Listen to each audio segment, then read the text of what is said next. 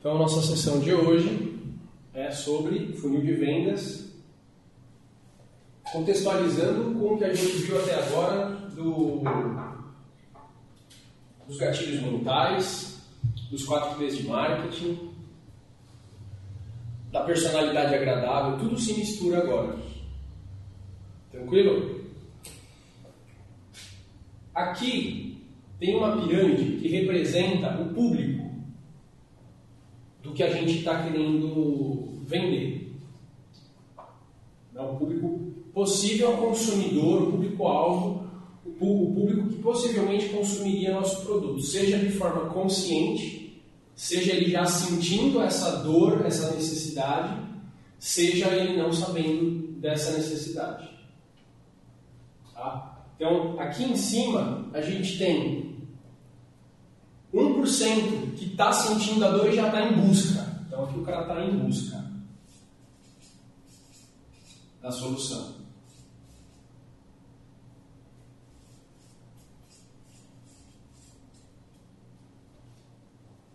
Esses 9% aqui são os que têm consciência dessa dor. Ele ainda não está na busca da solução está buscando entender a dor dele. Tá? Então aqui ele tem consciência da dor.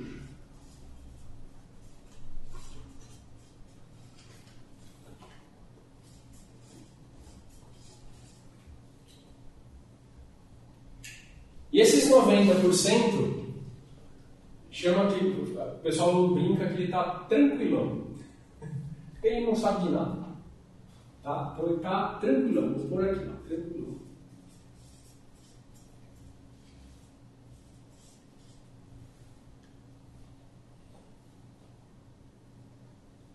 Então tem um monte de gente aqui que não sabe de nada.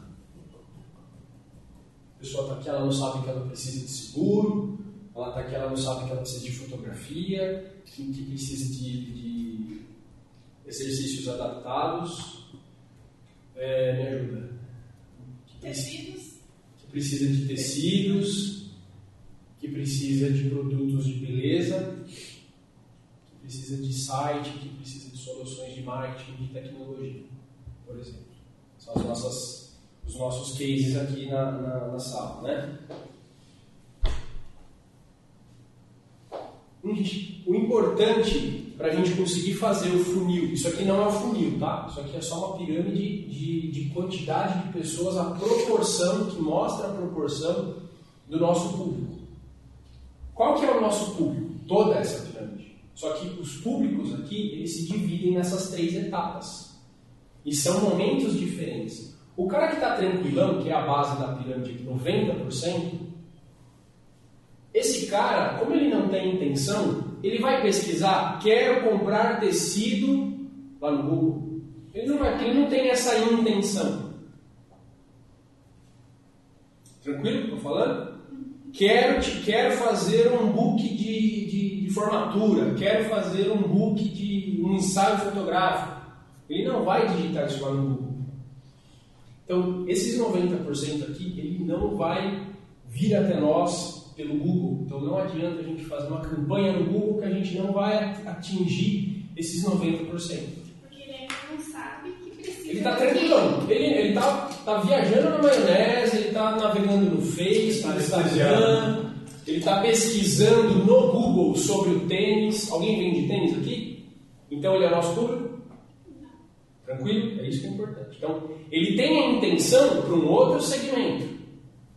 Ele tem a intenção de comprar um tênis, ele tem a intenção de comprar um, um telefone, um smartphone.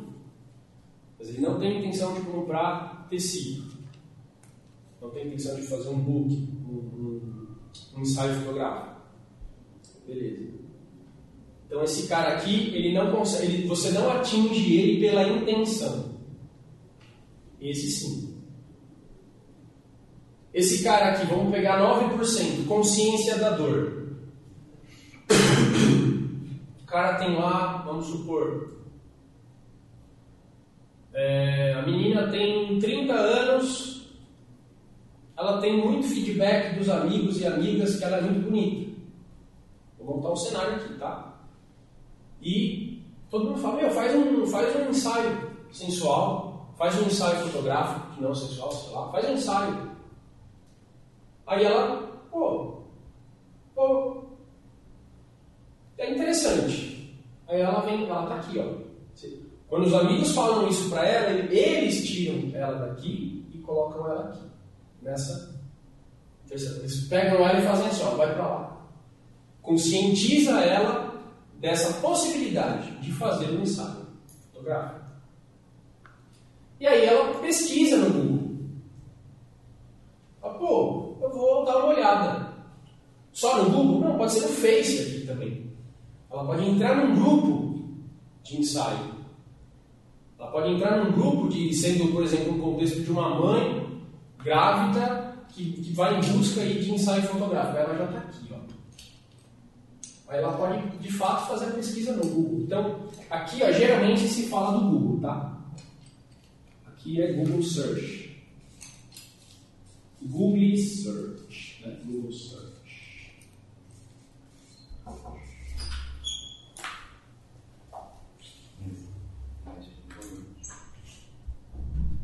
Aqui pode ser também grupos específicos, especializados da, daquele assunto, do assunto que a gente está trabalhando.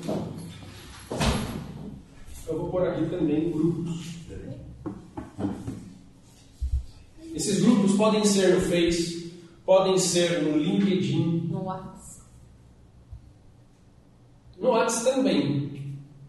No WhatsApp também. Se você pegar alguma coisa específica, um grupo específico, também pode ser. Tranquilo? Daqui? Ok. Como que eu vou atingir então essa pessoa? Porque aqui foi empurrada, né? O exemplo que eu dei que eu citei. A moça lá de 20 e poucos anos, 30 anos, ela é bonita ou não, enfim, mas fala, vai lá. Então o pessoal empurrou ela, ó, vai lá, você tem condição? Vai lá, considera de contratar um fotógrafo para ele fazer um, faz um ensaio. Você vai imortalizar a sua sensualidade, a sua beleza, sei lá, a sua idade atual, você vai imortalizar isso com a fotografia. Inclusive, isso é uma headline para o Luiz. Sim. Né? Então, como que eu atinjo ela com a minha campanha? Através do Facebook ou do Instagram. Então, aqui é Face, vou abreviar aqui, tá? Face barra Insta.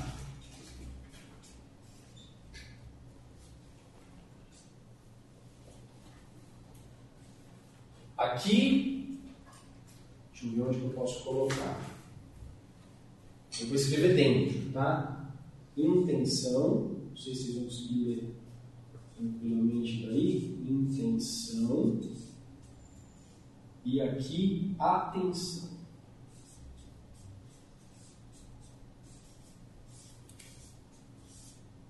Essas duas palavras, elas distinguem a forma que a gente vai comunicar com o nosso público e qual momento que eles estão, que são os dois momentos. O momento que a pessoa está no Facebook, está no Instagram, rolando a página, ela tem intenção de contratar um serviço de fotografia? Com certeza não. Muito provavelmente, quase com certeza não. Legal? A pessoa está lá, divagando no, no, feed, no stories, no, no, no, nos posts, enfim, do Insta e do Face. Ela está lá consumindo mídia social no sentido mais fútil possível. É normal, todo mundo faz isso. Pá, pá, pá. Aí vem uma, uma propaganda, uma patrocinado, né? Um post patrocinado. Aí, só que aquele post patrocinado ele vem baseado na nossa, nas nossas características, nas nossas é, navegadas que a gente dá ali na, na, nas redes sociais, em páginas que a gente entra. Tá? Então não é uma coisa tão Jogado. jogada. Eu não recebo propaganda de calcinha, porque eu não entro lá para comprar calcinha. Se eu entrar, eu vou começar a receber, certeza. Basta fazer calor e buscar ar-condicionado que você começa a receber posts patrocinados de, de venda de ar-condicionado do Magazine Luiza, do, do Extra, de, de, de, Americanas, etc. Então, como que eu consigo a atenção?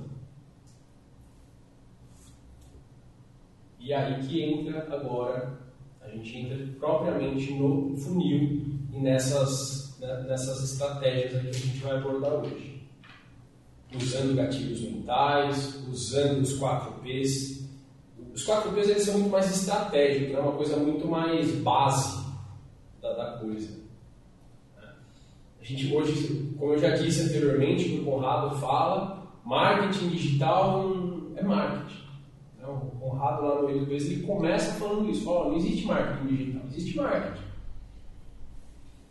Quem trabalha com isso entende, enxerga de fato. O marketing está digital.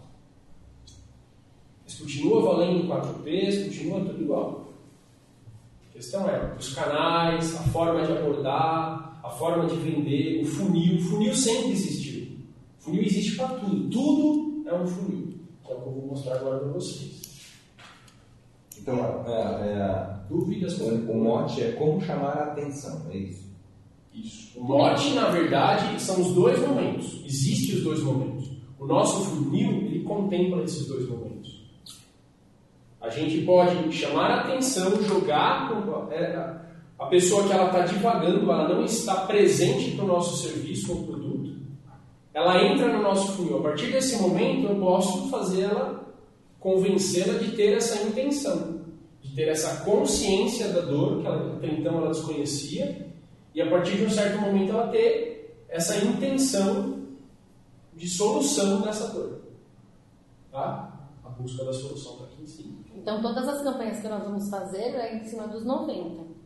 Porque os 10%, se a gente faz uma campanha bem feita para os 90, os 10 vão nos achar e ele vai acabar indo. Então o nosso foco é os 90 para ele se transformar nos 10. Isso. É uma, é uma estratégia, não é a única. Mas é, uma, é estratégia mais utilizada hoje. Por quê? Isso que ela falou é legal. Se a gente consegue a atenção, isso é importante também. Onde que vocês enxergam que tem mais custo de, de, de, de links patrocinados, vamos dizer assim, para venda de ar-condicionado? Aqui ou aqui? Onde é mais caro?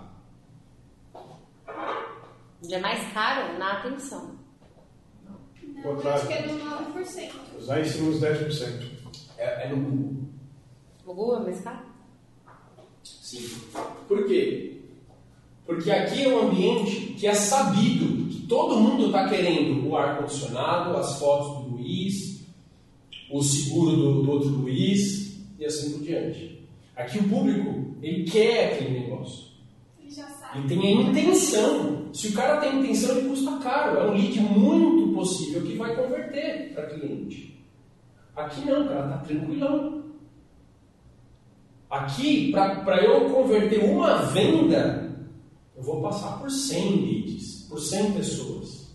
Eu vou exibir uma peça, uma publicidade, né, uma, uma peça publicitária aqui, eu vou exibir para 100, para uma converter. Para uma converter no meu funil e, e, e, de cada 100 que entrar no meu funil, uma vender de fato a solução. Então a gente está falando praticamente de mil para um. A proporção é essa, não com tanta precisão, mas é por aí. É nesse nível. Então esse lead é mais barato.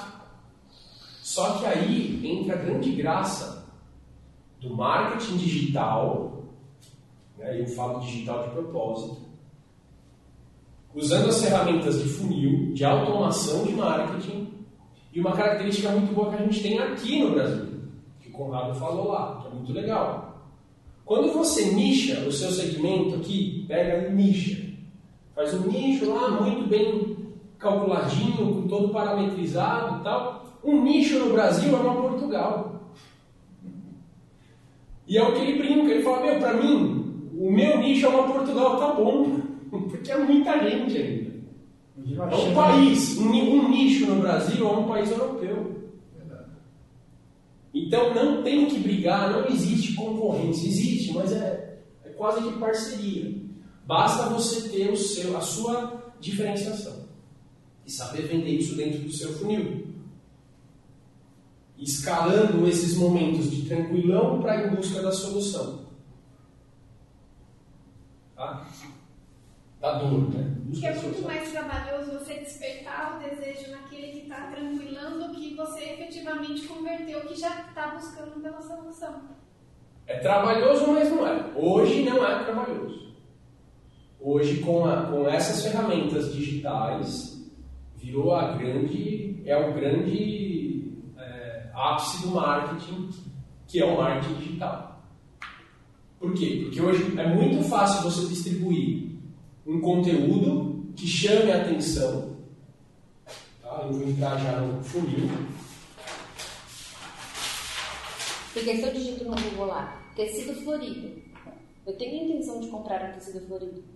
E aí vai me aparecer você. Se eu tô no Face lá e falo, nossa, que tecido bonito, eu posso fazer qualquer coisa com essa, eu vou comprar. Então eu não tenho intenção nenhuma, não sei nem o que eu vou fazer com o tecido, mas se a, se a oferta, se a oferta me chama atenção, eu não sei o que eu vou fazer. Mas se o tecido me chamou atenção e veio alguma coisa de emocional, e bateu a emoção no tecido, eu vou comprar. Nem sei pra quê. Mas se eu tenho a intenção, digito lá no Google, onde comprar tecido no ABC. Entendeu? Uma coisa Então, muito mais intencional é mais cara, É. no caso do Google. Quero comprar tecido. Agora, no, no Face. Você está navegando no Face, tranquilão. Tá? E aí vem lá, uma headline. Mulher costura o próprio é, vestido de formatura. E aí tem um vídeo dela. A pessoa assiste, se comove, se emociona. É isso. É emoção. Certo? Conteúdo de Facebook, conteúdo de Instagram. Conteúdo altamente consumível, até porque não não, tem nem- essa intenção de Nem comprar tão tecido. difícil, porque eu não sei costurar, mas faça a sua bolsa com caixa de leite. E aí você vai ensinar a fazer a bolsa com caixa de leite e vai forrar com tecido no final. Então eu preciso ter a caixa de leite, eu tenho na minha casa, mas o tecido eu vou ter que comprar. Entendeu? Então é, é nisso que a gente consegue ah, angariar o- as pessoas. O Luiz pode pôr umas fotos dele, faça o seu ensaio. Tipo, eu não tenho a mínima intenção de fazer um ensaio. Mas aí você olha e já pensa que eu quero fazer um ensaio com o Felipe, eu quero fazer um ensaio com meu filhado, eu quero fazer um ensaio com minha mãe, com meu pai, com a minha avó, daqui a pouco vai morrer. Então, você já pensa em tudo isso. Eu não quero, mas aí eu vi uma foto dela com a avó dela, eu falo, eu posso ter uma foto com a minha avó também. Entendeu? Em nenhum momento eu pensei, mas aí na hora que você tá ali, a emoção já te. É verdade. É verdade. Aí você foi pegar pela emoção, pronto. Racional ficou lá embaixo, cartão de crédito já tá na mão, já comprei. É, você não tinha intenção, É. mas a propaganda de. Mas a facilidade também, porque você tá lá, compra esse tecido, 5 reais. Se você passa no É cartão, já claro comprou. que a, que a gente vai ver aqui no funil que não é tão rápido assim. Não é rápido, Não mas é é, você uma vê propaganda no- mais. Que você vê no, no Face e você já vai pro caminho de, de compra, já compra. Não, o checkout. Tem os processos. Para você tirar o cara dos 90% e fazer ele virar os 9 ou 1, fazer ele de fato querer, que aí inverte, né? O funil, lembra, lá era uma pirâmide e aqui a gente vira tudo de ponta cabeça.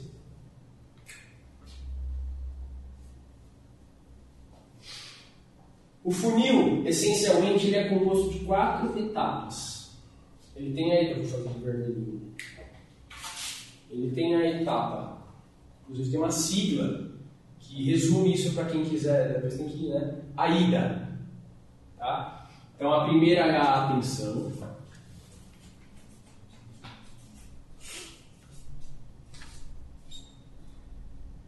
A segunda é a intenção. Olha como está próximo aqui.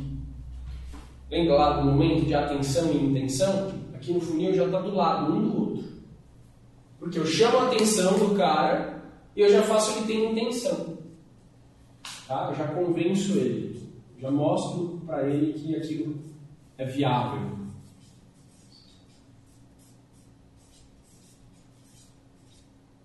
Aí dá. Aqui vem desejo.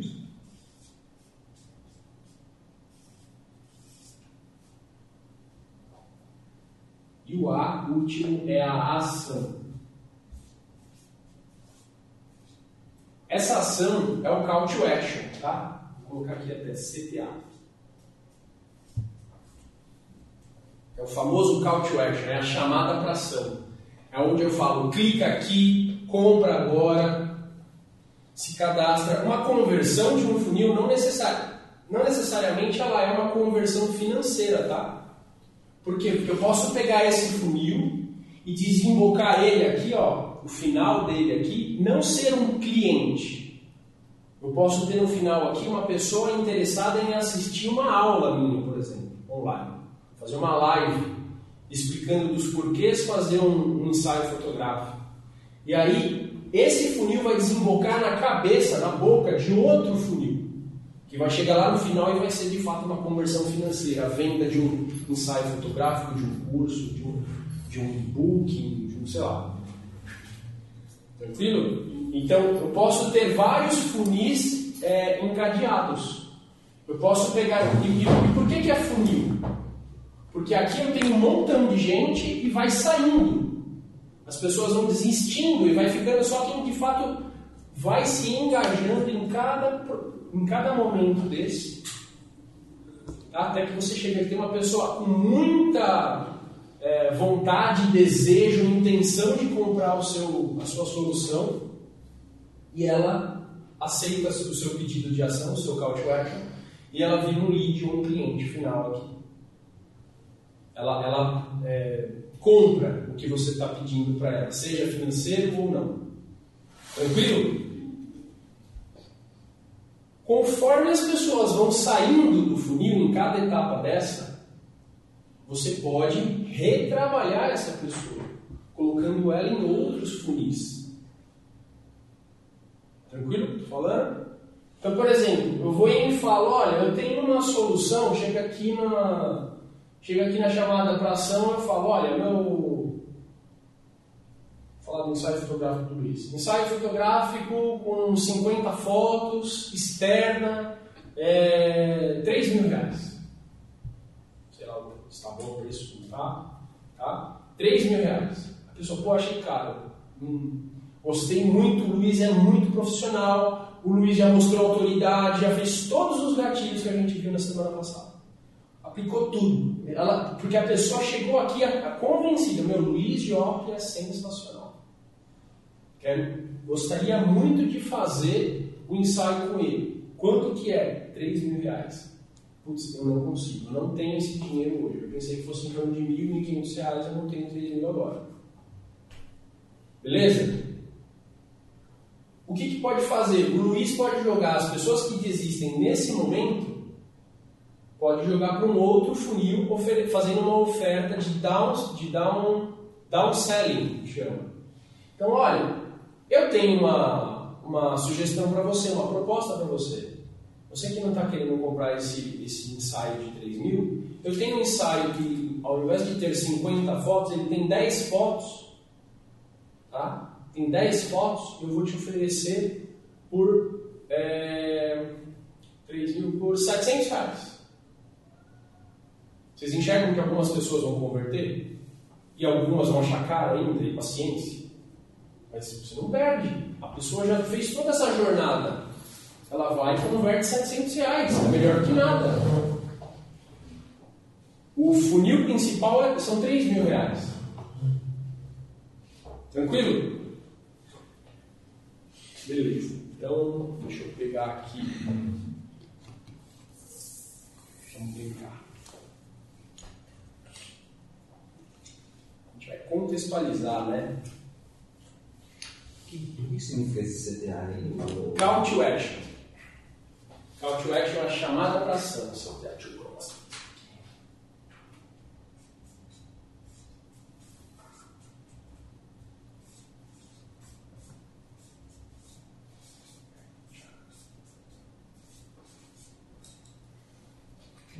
Tudo que a gente faz, idealmente, eu falo idealmente porque até eu mesmo acabo não fazendo? Mas todo o conteúdo que a gente coloca no, nas redes sociais, seja em qual momento for, de, seja no, no de atenção ou no de intenção, tá? todos eles a gente deve colocar um CTA.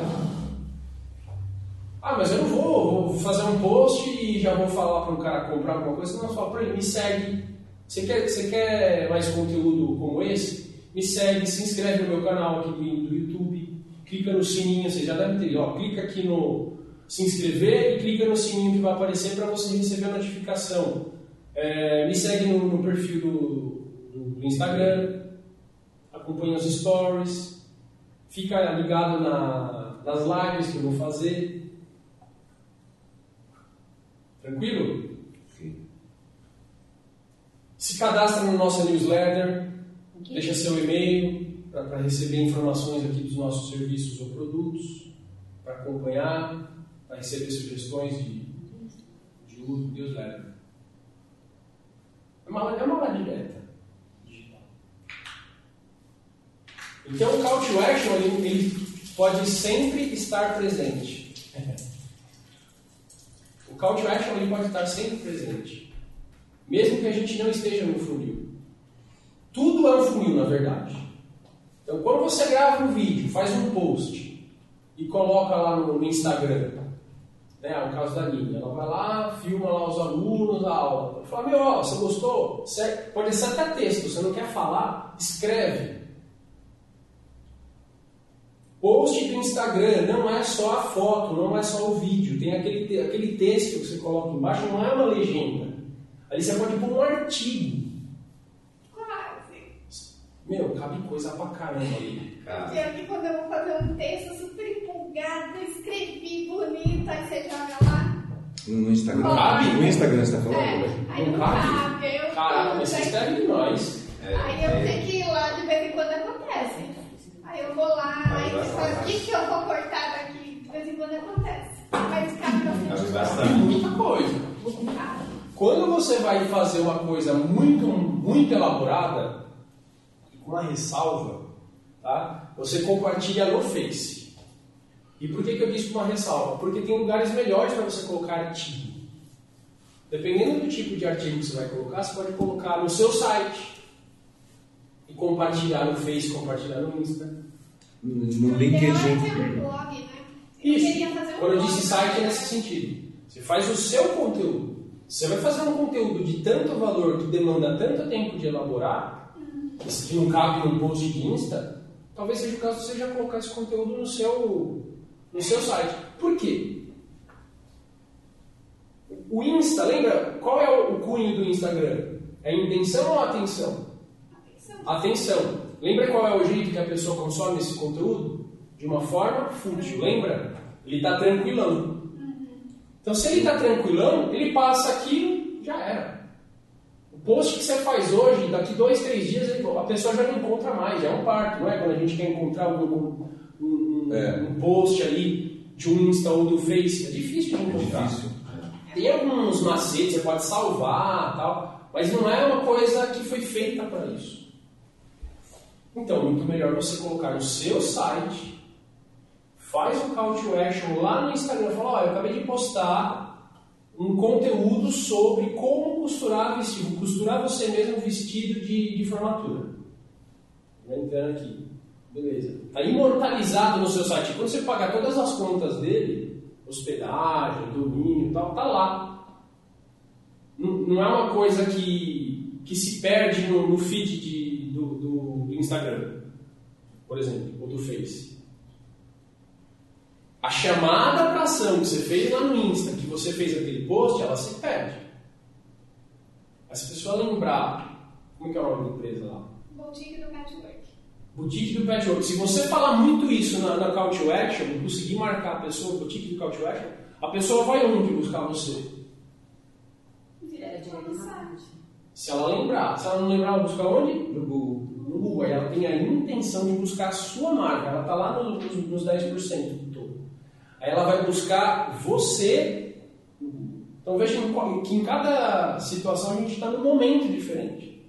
Em cada momento a gente está num momento, numa intenção diferente. Uma de, de intenção, de fato, em busca de, de alguma coisa, e a outra a gente está meramente é, sofrendo por chamadas de atenção.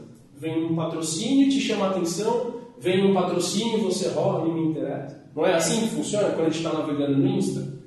Todo mundo aqui rola conteúdo de, de patrocínio? Ninguém aqui assiste patrocínio? Eu assisto várias coisas de patrocínio. Eu assisto. Engraçado. Não é? Tem coisas que, que, que te interessa, tem coisas que a gente curte, tem coisas que a gente segue. E essa que é a grande graça. Então a gente pode estar do outro lado da- da- de- desse jogo. A gente pode listar como anunciante. E é aí que começa o jogo do marketing digital de verdade.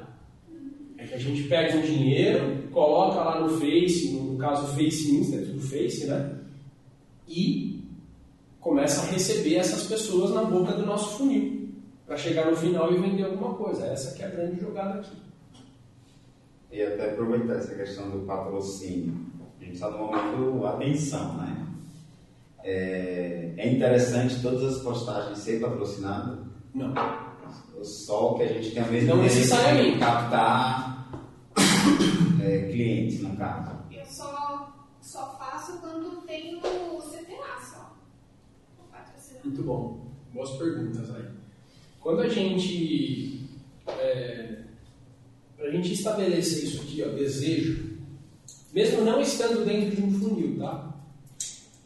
Intenção, desejo, a gente precisa de ter uma coisa chamada autoridade, que é um dos gatilhos mentais que a gente falou é isso que o meu post é grande, nessa fase que é grande. Porque eu tenho um quadro que eu coloco assim, é costurices e gestão. Ah, dentro desse quadro eu compartilho dicas de empreendedorismo, dicas de costura, é, vários tópicos assim, e é por isso que eu ultrapasso. Porque como a gente não tem um blog, então eu faço um post sobre aquele tema e acaba ficando extenso. Certo. E é nessa fase de intenção e desejo, porque eu tô agregando valor para o cliente, porque de repente é uma informação que é corriqueira do dia a dia, mas ele não sabe ainda. E aí, por eu fornecer esse, vamos dizer assim, esse conhecimento gratuito para ele, acaba gerando um CTA depois. Gera autoridade. É, gera, isso, gera autoridade, como consequência, a pessoa vai lembrar na hora que eu fizer uma postagem de venda Isso. E você consegue converter mais o seu CTA, a sua chamada para ação. Isso. A pessoa está mais engajada contigo, ela está mais alinhada com a sua proposta. É... Cadê, cadê onde eu estava? Perdi. Aí. Falei da autoridade, né? Isso, no caso eu uso esse quadro para gerar autoridade, porque eu compartilho conhecimento que agrega valor para a rotina da artesã que usa o nosso produto. Isso, você se torna uma referência para ela, certo? Uma coisa que é importante é, ficar atento, na hora da gente ser autoridade, a gente não querer ser autoridade em muitas áreas que não, que não interessem para o nosso segmento. Então, por exemplo, se você falar de empreendedorismo, falar de mindset é, de inteligência humana, desenvolvimento humano, falar de coisas específicas de tecido, de toque, de, de, de, de trama, de tecnologia, têxtil. Se você falar de tudo isso, você não vai ter nenhum público. Você vai ter vários eu sempre, eu sempre trago linkado na realidade, na vivência da artesã. Por Não. quando eu falo de marketing, quando eu falo de marketing olfativo, o que, que eu quero dizer para a cliente? Que se ela é, colocar um cheirinho especial na embalagem que ela entrega para a cliente, ela vai encantar a cliente. foi só um exemplo, né? Você que está é- contextualizado. É importante Isso. sempre estar Sempre contextualizado que esse está cuidado para que o conhecimento não seja muito além daquilo da capacidade dela de, de entendimento. Perfeito, perfeito. É isso aí. Uma vez eu vi um vídeo do Érico Rocha que ele falou que o Mário Vergara ele aceitou em cheio porque ele focou exatamente no produto dele, no que ele vende. Ele não quis, ah, porque não, é inglês, ele vende curso de inglês, ele focou naquilo e fez muito bem feito. Exato. E aí é que é da fórmula de lançamento que você disse Sim. Então é, o maior vendedor do Hotmart é o Mário Vergara. Perfeito. E ele conseguiu, a intenção dele é ensinar. Existe uma forma, uma metodologia de aprender inglês muito mais fácil. E ele focou naquilo, ele fez tudo certinho. Ele, ah, eu, é, eu não sou isso, ele não, não quis abordar outros temas. Perfeito. Foi. Foi focado. Foi focado Na verdade, ele acredita no produto dele. no produto. Coisas que a gente duvida do nosso próprio produto. Então a gente tira o valor porque o mercado não vê preço, entendeu? Então a gente diminui isso. E ele não, ele, ele focou, ele acreditou e vem. E vem com essa- E aí, quando você tem a autoridade, você confia naquilo que você está fazendo, você consegue convencer todo mundo à volta. E aí tem gente que compra, tipo, será mesmo que é verdade? Compra desconfiando, pra tirar a prova do 7 pra ver se é verdade É. mesmo. Aí compra, ou fala, nossa, é verdade mesmo, o cara é tudo isso. Ou, nossa, não é verdade, mas ele comprou. E fica na curiosidade. É, na ele gera uma curiosidade muito alta. Por que ele acredita tanto? E aí ele acredita no que ele, no que ele faz, fielmente. É o que a gente tem que fazer, acreditar fielmente no que a gente está fazendo. Vou aproveitar que o que ela falou do Érico e já contextualizando o nosso funil, falando da última parte dele de novo. A gente, na, na verdade, o funil se fala daqui para cá, mas ele está falando muito do call não tem problema. Tá? Isso aí é indiferente. Tem um momento, principalmente nesse aqui, que a gente fica tentado, muito forte, todo mundo fica tentado a dar desconto. Meu mercado é possuído por desconto. O mercado geral é um É, de desconto. é. Tudo, tudo é desconto e a gente vai contra esse fluxo, porque a nossa proposta é gerar valor e não dar desconto. Perfeito? É, é exatamente essa É o que eu tenho visto também. Eu O Érico, ele fala o seguinte. Ele fala exatamente isso. Ele fala: Érico, eu gostaria de um, um lead, né? Um, um cara que não foi cliente dele, é um lead. Não sei se ele depois virou cliente. Esse vídeo, inclusive, ele postou ontem, hoje, sei lá. É, eu vi no Instagram, vamos fazer Você viu? Foi hoje. Foi, foi, deve Esse ontem, hoje. Ele falou o seguinte: falou, olha, Érico, eu quero muito fazer seu curso, só que eu não consigo, acho que é 5 pau, 6 pau, eu não consigo fazer. Me dá um desconto. Se me der um desconto, eu, vou, eu conto para todos os meus amigos pra, que você me deu desconto. Aí o Érico fala, pelo amor de Deus, não conta para ninguém, eu não quero dar desconto. justamente. Por quê? Porque eu não quero ser conhecido como o cara do desconto. Eu não quero ser conhecido como o cara do preço camarada, o cara do desconto. Eu quero ser conhecido como o cara do resultado. Você vai pagar 5 pau e pronto.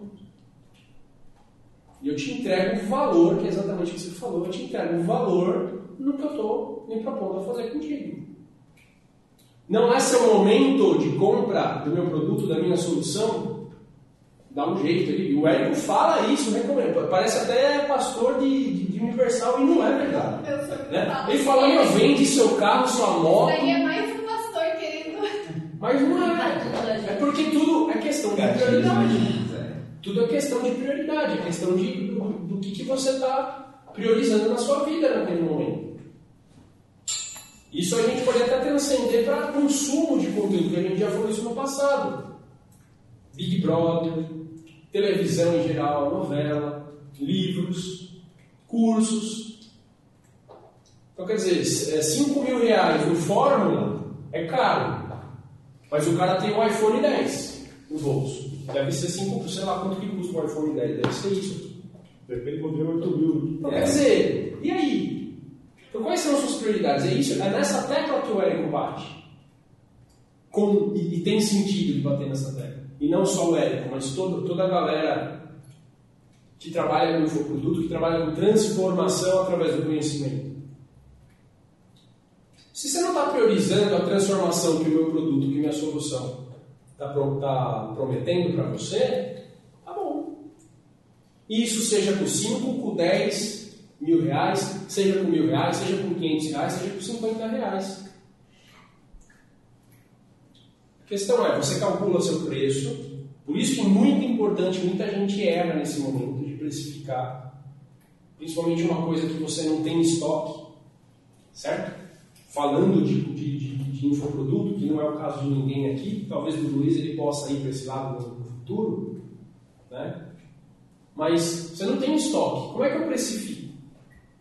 Nós temos que precificar o valor da transformação que você propicia para o outro. Então, o Luiz ele não vai vender um ensaio fotográfico.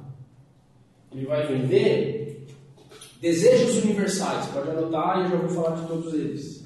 Então, vou falar aqui, ó. Desejos universais.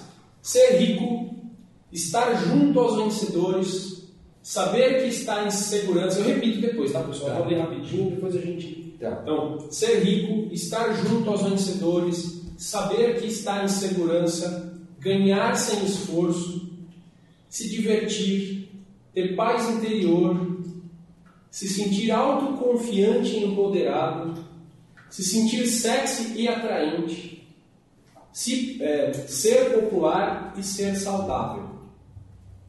Então, qual que pode se encaixar? O Luiz, ele não vai vender um ensaio fotográfico. Ele vai vender se sentir sexy e atraente, por exemplo.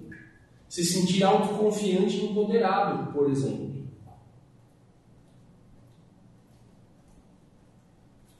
Do, do, dos que eu li aqui, acho que esses se enquadram mais de um, já é bastante já. Tá? Se sentir sexy e atraente, ser popular também é possível, acho que foi, e se sentir autoconfiante e empoderado. Três. Que é o que eu falei, ó. O que, que você acha de imortalizar a sua beleza através das fotos, através da fotografia, através da luz? Sabe? Isso é um. Não é, ó, ensaio fotográfico, 50 fotos tratadas, Photoshop, aplicado, lá lá lá, 3 mil reais. É muita especificação técnica, é muito racional, é muito. É por isso que tem que vender valor. né? Você tem que vender emoção. Quando a gente fala de valor, é emoção. Você fala, meu, olha, você olha no espelho, olha como você é bonita. É, Imagina você imortalizar essa beleza. Imagina você imortalizar essa beleza que você vê no espelho, que as pessoas falam pra você, blá blá blá blá blá blá. Que tal um ensaio fotográfico? Bom, aí você constrói esse valor emocional. Seguro. Eu usei hoje. Usou qual? Pode falar. O segurador me ligou, tem um seguro para ontem, de uma moto. Eu tinha comprado um Peugeot 3008 de 180 mil reais. Aí estourou a lanterna, o seguro ia cobrir, não sei o que lá, parece que eles pegam a moto. Faz o seguro para mim hoje. Eu falei, estou no consultório médico, mais tarde eu te faço. Aí peguei, cheguei em casa, mandou lá, mandou tudo, calculei, mandei para ele.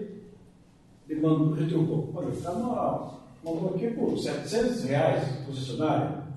Aí eu olhei o falei, cara, com uma cobertura menor aqui e tal. Falei assim, mandei outra para ele, ó, a cobertura que ela colocou é menos da metade do que eu fiz para você. É, mas eu quero desconto. Não, eu faço igual que ela está lá, só que o preço dela não dá para bater. Ela paga a bola para funcionar, não sei o que lá, e eu trabalho desse jeito que tu já conhece. Meu preço é X. Ah, não sei o que não sei o que lá. Aí mandou cartão de crédito, mandou a senha, mandou tudo, faz tempo de quatro vezes. Tá bom. Se eu for ouvir o que ele está falando, eu vou dar desconto. Assim, eu vou ganhar pouco, vou dar desconto para quê? Ele me conhece através do que eu tenho aqui. Se quiser, e é Porto Seguro. Perfeito. Aí eu falei, não, tá ótimo, pode fechar.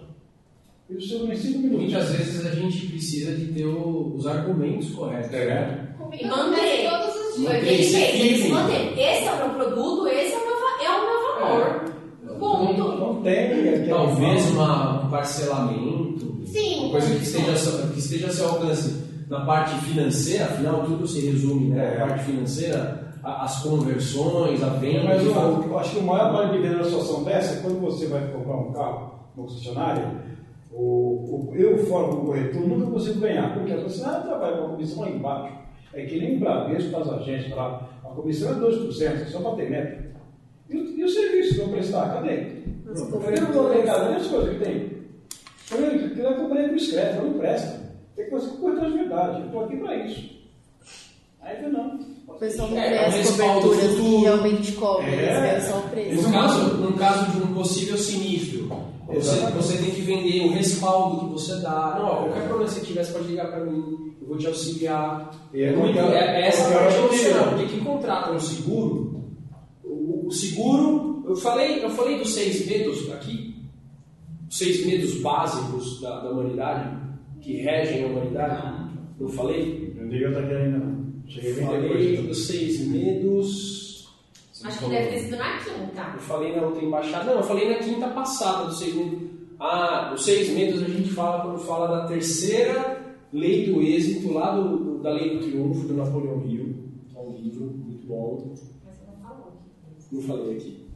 E aí você tem os seis medos que regem a humanidade. Em cima desses seis medos que a gente faz gatilhos mentais, aplica, e em cima desses seis medos que a gente consegue construir um bom funil. É tudo ligado. E é tudo inconsciente. Aí a gente já entra na parte de neurolinguística, de neurociência da coisa. Tem uma ciência hoje que se. Hoje não que é antiga já, mas está muito em alta, que é o neuromarketing. Os seis medos são o medo de ficar pobre, o medo da doença, da velhice e da morte, o medo de perder um grande amor, eu sempre esqueço do sexto. Fica feio. Mesmo que eu fale, mesmo que eu fale. E o sexto é muito forte, lembrei. O sexto é muito forte, muito atual. É o medo da crítica. O que vão falar de mim? O que vão pensar? A essência do, do medo que a gente tem, de todas as, as coisas que a gente, enfim, de medos, é uma combinação desses seis. Ou seja, um puro ou combinação de, dois ou mais deles. Medo de crítica é um dos mais presentes.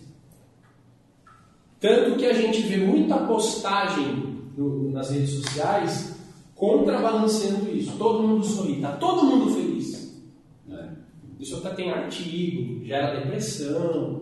Tem, tem, tem estudos que dizem sobre isso daí, não é uma fonte só. Né?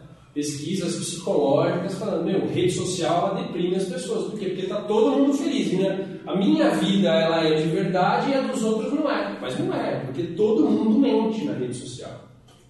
Todo mundo é felizinho na rede social. O cenário perfeito, né? Mas É, então, até tem aquela máxima de que o, o Eric Campos que fala isso, não compare o seu bastidor com o palco do outro. O Mikael já deve ter visto isso aí já. Provavelmente. Porque o que que é o bastidor? É a verdade, é a realidade, é a hora de dar pau no equipamento, é a hora que fura o pneu do seu carro, é a hora que você fica doente, é a hora que algum ente querido falece, fica doente, sei lá. É o seu bastidor, é a, sua, é a vida de verdade. E o palco é a hora que você está no videozinho lá, sorrindo, fazendo chamada para ação, ou falando de algum assunto que você domine. Pô, mano, mas esse cara ele, é, ele tá sempre bem, ele tá sempre sorrindo, bem vestido. Na entrevista A vida deu Conrado- eu quero ser ele. Na entrevista do Conrado pro Wendel, ele pergunta exatamente isso. Isso, é, cara é compartilhar. uma vida épica, né? Isso. A vida épica do Wendel, cara, a esposa dele arruma a mala, eles viajam, ele bagunçava tudo, depois ele percebeu, não, tem que tirar roupa por roupa. O cara é perfeito. Mas você acha que a gente não briga? Claro que a gente briga, não tem, essa de. Né? A gente, lógico que a gente procura sempre o melhor, mas nos bastidores, todo mundo, eu fico doente, né? eu tenho os meus problemas, minha esposa tem os problemas dela, então. Então é muito disso. E é isso que a gente. Se a gente tem consciência disso, quando a gente vai se comunicar com o público, vender, navegar nesse funil aqui em cada etapa dessa, a gente tem que tomar cuidado para não ser arrogante, por exemplo, no nosso lead. Pra- Porque qual é o nosso maior objetivo quando a gente se comunica com uma pessoa? Teoricamente deveria ser maior objetivo, principalmente quando a gente está falando da dor da pessoa, estabelecer empatia. Então, se você parecer uma pessoa muito evoluída, não, é, não gerar essa empatia com a pessoa, você não se conecta com essa pessoa. Aí, ah, mas a, a Michelle ela é uma costureira exímia, que ela brinca com qualquer tecido. Né? E a proposta da Michelle é fazer a pessoa, qualquer pessoa costurar, comprar um pano e costurar. Ah, mas aí não funciona comigo. A Michelle ela consegue, a Michelle ela consegue, mas a, a eu não vou conseguir. Quem sou eu? Entendeu? Aí a Michelle vai fazer o quê? Nesse processo do funil, ela vai lançar a mão de uma pessoa que ela convenceu, que ela vendeu essa solução, no caso, comprar tecidos e fazer o próprio vestido, vamos supor, né? E essa pessoa, ela vai fazer um depoimento para Michelle.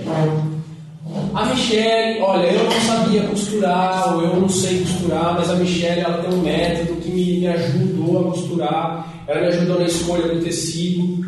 Seja um curso, ou seja meramente uma consultoria na compra do tecido, que é um, uma- é um ótimo serviço agregado que você pode fazer lá no, no seu. Se você já não faz. Já faço, por exemplo, a E coleta esse vai depoimento. combinar os tecidos. Aí a gente tem esse serviço que nós combinamos para a pessoa. Ela escolhe a estampa principal e a gente faz as composições. Poucas lojas fazem isso. Perfeito. Ainda mais no online. Então, então a- a- se você consegue consultorar a pessoa na escolha que ela vai fazer, coleta esse depoimento, esse esse depoimento ele estabelece empatia com a pessoa que não comprou ainda a sua solução. Que uma coisa é você ter autoridade no que você faz. A sua autoridade não estabelece empatia. A pessoa que, tem, que teve a dor, passou pela sua transformação e fala a seu favor: olha, eu fiz, funcionou. Eu tinha exatamente esse problema, esse problema, essa dor, essa dor. E eu passei pelo processo, pela transformação, seja o que for, e hoje eu, eu consegui. Aí a pessoa que está na dúvida que essa pessoa estava lá atrás, ela está naquele momento da dúvida, se eu compro ou não compro, funciona ou não funciona para mim? Aí estabelece a empatia e ela compra o seu produto. Tranquilo? Gente, vou fazer um olhos aqui. A Fabi, ela é Desculpa, verdade. uma amiga daqui do França, de outros lugares da. Ela já foi na embaixada, você foi na embaixada lá da, da Vila Pires, né? Você foi visitar? Não. Foi a Andréia que foi, né? Acho que. Foi- Mas você veio no grupo de livro. Ela participou no, no estudo do, do livro que eu acabei de falar, da Lei do Triunfo. E ela veio numa, numa das reuniões. E a Fabiana trabalha com RH. Então eu veio aí conhecer, e fica à vontade, enfim. Depois a gente faz um pitch todo mundo aí. Hoje tá uma coisa bem específica, técnica, funil de vendas, com gatilhos mentais. Efeito Então- Betina? Oi? Efeito Betina? Efeito Betina? Betina? Você não conhece Não. Betina? Não. Oxi. Betina não. Quem é Betina? Ah, É sério, você não conhece Betina? Não. É do. Da, medo, então. é da, é da que vem da É porque minha namorada fala, Da é essa? Quem é essa Betina? Da Incríveis, da Incríveis. Que passa no Face, no Instagram, o pessoal fazendo né? Sim. Tá. Oi, eu sou a Betina, tenho 22 anos e já tenho um milhão não sei quantos mil na conta. Toda hora tá mostrando a app, o pessoal começou a zoar. Hoje eu vi, hoje eu vi um- o pessoal brincou no, no nosso. Eu tenho um grupo lá do pessoal da Moca. Eu sou o Ramon. Eu sou o Ramon, tenho 34 anos, tenho 16 reais na minha conta e vou te ensinar como que, como que eu fiz. pra- pra.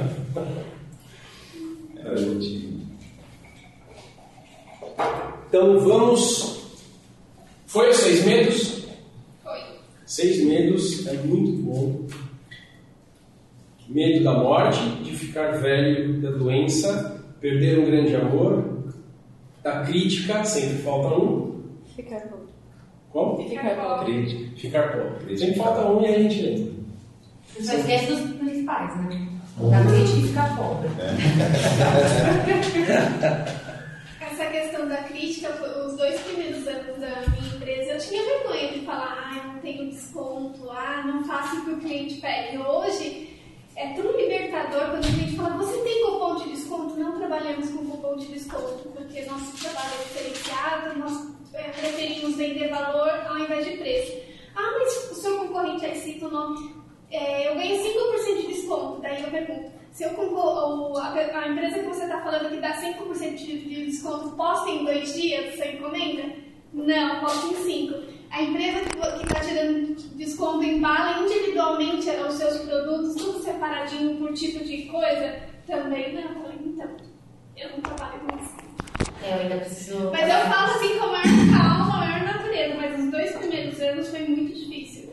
Porque eu falava, nossa, eu tenho que Você acaba fazer. cedendo, né? Eu tenho que fazer o, o que o concorrente está fazendo. Hoje não. Hoje eu falo, não, é assim que eu trabalho e será um prazer atender se a pessoa quiser. Se não quiser, eu deixo de bandeja para o concorrente. Por quê? Porque eu garanto que eu posto rápido, que eu embalo com carinho, que é diferenciado no nosso serviço. Hoje eu falo com propriedade. Essa, uma- uma- um outro argumento muito bom, talvez o mais forte, se você faz de fato, é essa consultoria.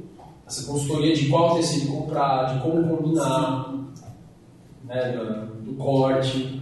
Aí sempre, Quase "Ah, que um eu gosto curso, é quase que um mini curso que você vai colocar dentro do seu Sim, às ambiente. vezes quando a cliente fala solta, ah, eu não consigo vender, mas por que você não consegue vender seu produto? Daí eu sempre dou dicas, porque eu que faço atendimento lá. Então eu sempre dou dicas, nossa, eu não estou comprando só produto, você me deu um monte de dicas, eu vou aplicar. Ou quando volta eu apliquei, deu certo, nossa, é por isso que eu gosto de comunicar com vocês, vocês sempre agregam alguma coisa. E é por E isso. pede um. Aí a gente tem mais de 6 mil nossa, avaliação do site que não falta. É shopping. Show. É então, hoje, por isso que eu falo com propriedade e assim, sem de ser feliz. Quando um cliente quer fazer chantagem com desconto do concorrente, sinceramente, pode contar no concorrente. Porque eu sei que depois volta, ah, eu comprei, não chegou o produto que eu, que eu pedi, ah, eu comprei, levou cinco dias para postar, ah, eu comprei, chegou tudo amassado, amassado né? quebrado. Minha mãe reclama muito. Minha mãe é costureira de. pro hobby, né? Ela só faz coisa pra mim. e aí, quando ela compra, ela fala: esse cara tem que escolher outro, porque esse chama amassado. Não, fora que as lojas mandam cortado na mão, rasgado na mão, a gente corta na base de corte, é tudo retinho. Não tem perca nenhuma para os tecidos que a gente envia. Ela mãe- costuma ir comprar no nosso site experimentar. Como que é é a experiência de compra mais linda e maravilhosa que Qual é o ela vai nome? ter na vida dela com tecido. O tique do patchwork. O tipo do não é Fora que todo, toda compra sai com. Eu não chamo de brinde, eu falo de mimo, porque toda compra ganha um presentinho de acordo com o perfil da compra. Não é brinde, eu mando fazer 100 canetas e toda compra eu ponho uma caneta igual para todo mundo. Não, cada um recebe um diferenciado conforme a compra. Só por aí já entrou. Finalizou muito, meu chão? Finalizei. Não, mas tá Então, é para contextualizar essa questão, porque é difícil você falar não para o cliente quando o cliente é, pede um desconto e quando ele faz chantagem que alguém está fazendo aquele desconto ou alguém está fazendo melhor. E aí a gente, É, quando a gente. é importante a gente sempre entregar. Tem um- uma outra. Vou até avançar aqui uma coisa. Que fala sobre valor versus preço. Fazer rapidinho depois a gente volta para o funil. Se você coloca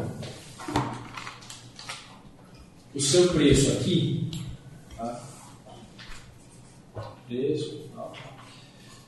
você coloca seu preço aqui, ó, vamos supor, sei lá, mil reais, vai.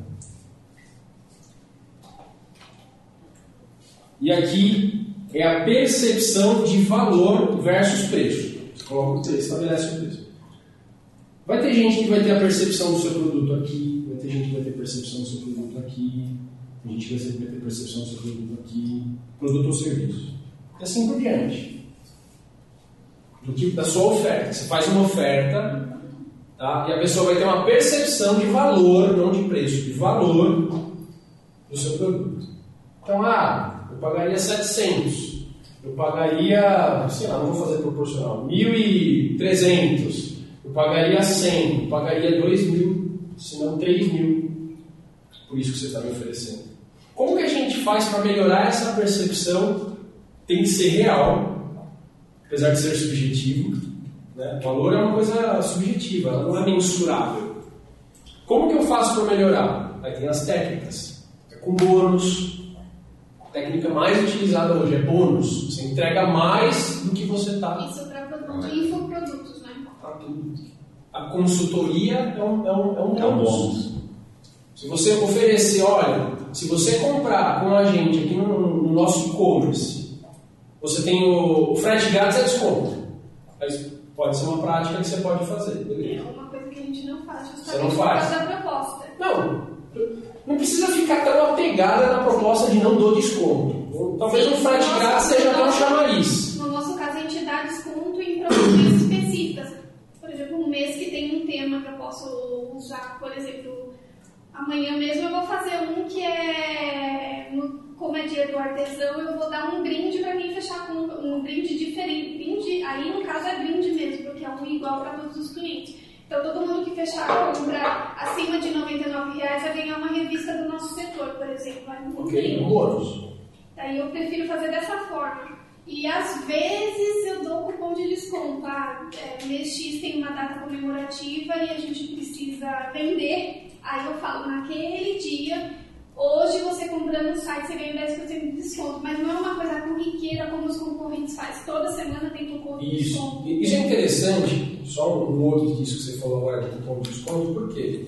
Porque quando a gente fala de funil de vendas, está envolvido o que? Uma verba, um investimento de tráfego. E muito desse dinheiro se perde antes da pessoa entrar no funil e ao longo do funil, tranquilo? Sim. Tranquilo? você pode conscientemente pegar, ao invés de eu gastar, entre aspas, gastar dinheiro com pessoas que não são meus clientes, então para pegar 100 pessoas de uma virar cliente fazer uma compra, eu vou pegar, vou fazer uma ação pontual, eu vou pegar as pessoas que têm o maior ticket, historicamente, de compra do site, no seu caso. As pessoas que mais compram e têm um ticket bom. Então, se a pessoa tem um ticket lá de 500 reais, sei lá, estou inventando. Para você talvez seja um ticket bom, 500 reais. Sim. Um tipo de produto. Eu vou dar um desconto de 10%. Por quê? Porque se a pessoa vir e tender a gastar 500 reais, é uma ótima venda para mim. Você não vai dar desconto para todo mundo. Você vai dar desconto para quem tem um bom ticket. É uma estratégia. Mas quando você fala de investimento no trajeto tráfego, você está falando do que especificamente? De campanha? De campanha, isso. Está falando de redes sociais, marketing digital, mais tráfego mesmo, campanha, Face, Google, Insta. Então, ao, ao invés de você jogar dinheiro lá, pontualmente. Você já tem uma carteira de clientes, você já consegue enxergar, já tem ferramenta que você consegue enxergar esse ticket médio. Né? Você consegue elencar quem são os seus melhores compradores em termos de ticket, e aí você faz uma, uma, uma ação específica para porque eles já são seus clientes. Se o cara gasta bem com você, ele já te conhece, ele já sabe que você funciona, que você entrega. Você, você não tem que vencer todas essas barreiras. É muito mais fácil você manter um cliente fiel do que você captar um novo cliente. Isso, é bem- é bem mais Nós barato. fazemos isso com os mimos. Ó, pontualmente é um presente para você. Presente de quem gasta mais é maior. O mimo de quem gasta É mais é maior. Aí sim justifica um desconto de 10%, por exemplo. E aí, aí sim vale desconto. Você converte direto com o cliente. Percepção de valor que eu estava falando. Então, se você tem uma percepção que ela vai mudando, tem- vai ter um cara que vai. Esse cara ele está distante, esse ele paga tranquilo, esse paga tranquilo, esse está distante. Então você faz o quê? Você coloca bônus. Você coloca bônus e aumenta essa percepção aqui. Tá? Aumenta para todo mundo. Com esse bônus que você ofereceu, ainda não chegou aqui, não vai vender. Esse chegou, vai vender. Esse já vendia, não tem problema. Você entrega mais. Esse também. Tranquilo? E sabe qual é o lance de entregar mais? Porque ele, ele vai ser a sua própria propaganda. Porque ele acaba indicando para outras pessoas que é muito mais fácil a pessoa que, fo- que indicou vir e comprar direto do que passar pelo processo do funil. Muito bom. É o depoimento. Depoimento é um exemplo. Comprou, deu certo. Lembra Mas a indicação é melhor ainda, porque ela, é, como uma pessoa próxima dela já comprou, já teve a experiência de compra, ela converte sem passar pelo funil, efetivamente. Quando a pessoa ela, ela é indicada, quanto que você gasta para adquirir essa pessoa para fazer a venda para ela? O CPA, chama cálculo. Zero. Sério. O CPA, custo de aquisição, né? Cost per acquisition. Seu CPA é zero. Então, se eu atendo uma pessoa e ela me recomenda para outras, essas outras entram de mim, quanto que eu gasto para vender para essas outras? Nada. É, um exemplo, eu não trabalho com campanha, eu trabalho especificamente com, é, com Indicação. indicação, mas é porque eu faço, eu tenho todo um cronograma de é, contato com as pessoas que já trabalharam comigo. Desde a webinar, uma série de coisas, porque assim, eu não consegui me achar nas campanhas. É, mu- muita. Não sei, não consegui. Talvez pelo meu produto, porque eu falo, estou falando especificamente de colocação. Então tem um público que não é meu nicho, que é a galera que acha, ah, estou desempregado, então eu preciso de ajuda. Eu não sou da ajuda, porque eu não pago conta com ajuda, tipo. Né? Então eu, eu já. Eu não consegui me achar. Todas as campanhas que eu Você fiz. atua então muito mais como uma headhunter ou recolocação profissional do que ajudar a pessoa que está desempregada, lascada, sem dinheiro até para te pagar. Resumindo. Porque não tem como, se eu E isso não é problema, isso é uma segmentação. Mas eu não consegui me achar fazendo campanha. Tá. Porque o, o que rola é eu tenho uma estratégia de continuar a comunicação com todo mundo que passou comigo. E aí volta. Quais são as suas principais ferramentas de comunicação? YouTube, Ok, LinkedIn. ok. Ah, Facebook, Instagram, ok, mas é muito, Secundário. mais, é muito mais com a minha mãe, que ela. Legal. Então vamos lá. Por que, que eu te fiz essa pergunta? Eu já sabia meio que a resposta, porque eu, acompanho o que você faz. O seu. Isso aqui, que você não estava aqui, tem um momento de atenção e um momento de intenção. Vocês enxergam todos, que né, a gente já falou isso daqui. Aqui é o momento Face Insta. É o momento em que a pessoa está lá rodando post. É, futilidade, certo? A pessoa está lá, está consumindo mídia social. Divagando. Você está duas horas online. no Isso, sensacional. 11 horas da manhã aparece isso pra mim, meu Deus. Você tem um aplicativo? Tá. Sim. Do, do internet.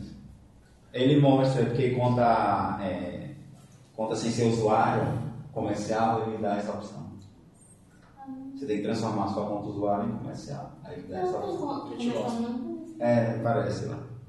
Aí a gente, aí a gente tem esse momento intenção. Esse momento intenção é eu preciso de me recolocar no mercado. Vou pegar o exemplo agora da Fabi para ela se entender. Esse, esse momento aqui de intenção, onde as pessoas, os profissionais, eles buscam recolocação profissional no Google, Google Search, esse CPA, o custo de aquisição aqui, ele é alto. O custo por lead aqui é alto.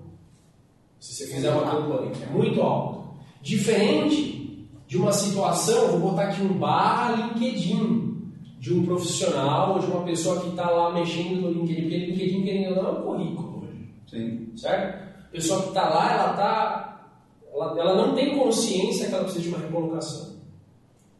Mas aí a Fabi vai lá e faz uma, uma campanha de tráfego no LinkedIn e pega a atenção dessa pessoa e fala assim, você acha que você ganha bem? Você acha que você pode mais como profissional? Enfim, usa aí gatilhos mentais, headlines bem feitas, etc para chamar a atenção dessa pessoa, a atenção dessa pessoa que ainda não tem a intenção de fazer uma recolocação profissional. Então vai chamar a atenção dessa pessoa para dentro do funil da Fabi, onde ela vai navegar com a Fabi em cada momento desse aqui.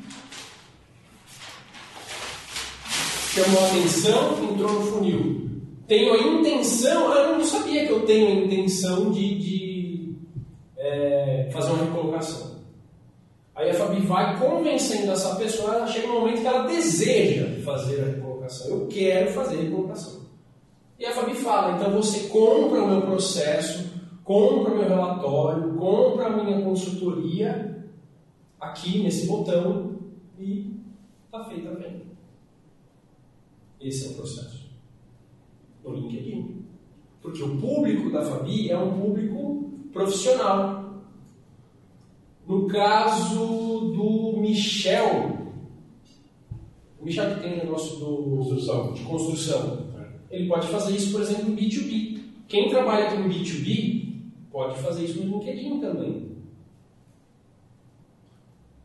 O que, que é o B2B? B2B é business to business. São vendas entre empresas. Tá? A Jéssica ela pode fazer uma consultoria, olha que louco. Ela pode pegar referências profissionais de RH das empresas. Ela, dá para mapear isso tranquilamente, é muito fácil no Google, você consegue. Você vai mapear quais são os contatos do, de RH no Google e vem o perfil do LinkedIn de cada um deles. Aí você entra em contato com cada um. Fala, olha, eu sou a Jéssica. Eu, eu tenho uma, eu trabalho com uma consultoria de empoderamento feminino através da beleza, que são os produtos da Rinode. Eu não vendo produtos Rinode, eu vendo empoderamento feminino através da beleza, através dos produtos da Rinode. Ah, teve um cara que ele me mandou uma mensagem lá que- ah, Eu achei interessante, escreveu assim. É, Oi, Fabiola, tudo bem? Ah, eu li o teu artigo tal, li não sei o que, blá, blá, blá. Vi também o teu perfil. Eu tenho certeza que teu negócio não é beleza. É, vejo que você gosta bastante de RH. Mas eu acho que pode ser que tenha gente que esteja procurando emprego e que você possa, pode me indicar. porque eu trabalho com meu Eu falei, olha que espertinho. É porque. Não é? Eu achei, eu achei a abordagem dele inteligente. Assim. Inteligente. Não E é o seu ele- negócio, mas pode ser conheça É. alguém que pode ser. né? E aí, e não era uma coisa massificada que ele fez com você, que eu veio comunicar com, com esse plano. Ah, já nem veio. Tipo, não gosto. E aí você vê que não era spam, que ele realmente foi lá, viu o perfil, blá blá blá. Perfeito. Então, achei bem. Porque ele se dedicou um tempo estudando o seu É, mas Hoje ele lá no Insta, no, no Insta eu, ok. Minhas respostas às vezes. É porque, assim, a, a prospecção de, de profissionais, geralmente, de, de marketing multinível, Inodê, Regiones, Antiga Munavi, Herbalife e por aí vai, ela geralmente é uma prospecção muito invasiva. Né? Falando. A partir do momento que você lança a mão de uma abordagem mais inteligente, seja que ela falou, seja que eu falei, vou fazer uma consultoria na sua empresa, você não vai chamar uma pessoa, ah, ó, você quer uma oportunidade? Sabe aquela, oportunidade de negócio? Você não vende produto, você vende uma oportunidade de vender um produto. E entra naquela, naquele empilhamento de, de profissionais, um trabalhando por outro. Você chega e vai, vai na empresa e fala, olha, eu consigo melhorar a autoestima. Ó, cadê? Minha cola. Roubaram, cadê? Aqui. Desejos universais. Se sentir sexy atraente, ser popular, se sentir autoconfiante e empoderado. Dá para usar essas três nesse caso. Deixa eu ver. Ter paz interior, talvez. Tranquilo? Três desejos universais. Ela pode fazer uso. Chega no profissional de RH e fala: Você imagina a sua funcionária pega uma empresa que tem um monte de mulher trabalhando. Ah, beleza? É só feminina? Não, estou escolhendo um nicho. Geralmente é. Se for para o lado masculino, então aí é um subnicho, aí é mais potencial ainda. Porque eu sei que a Rinode tem produtos masculinos. É sensacional. E aí você vai lá e fala, imagina a sua funcionária trabalhar mais, é, com mais confiança, com autoestima melhor, se sentindo bonita, se sentindo valorizada. E quem vai propiciar isso seria vocês, a empresa propiciando isso para o funcionário de vocês. Olha que abordagem legal. Beleza? Então vamos voltar lá para o funil, já estamos nele. Isso aqui tranquilo? Percepção de valor versus preço? Por isso que a gente não baixa preço. Ó, tem gente que pagaria três vezes mais. E a gente não sabe porque o bolso de cada um.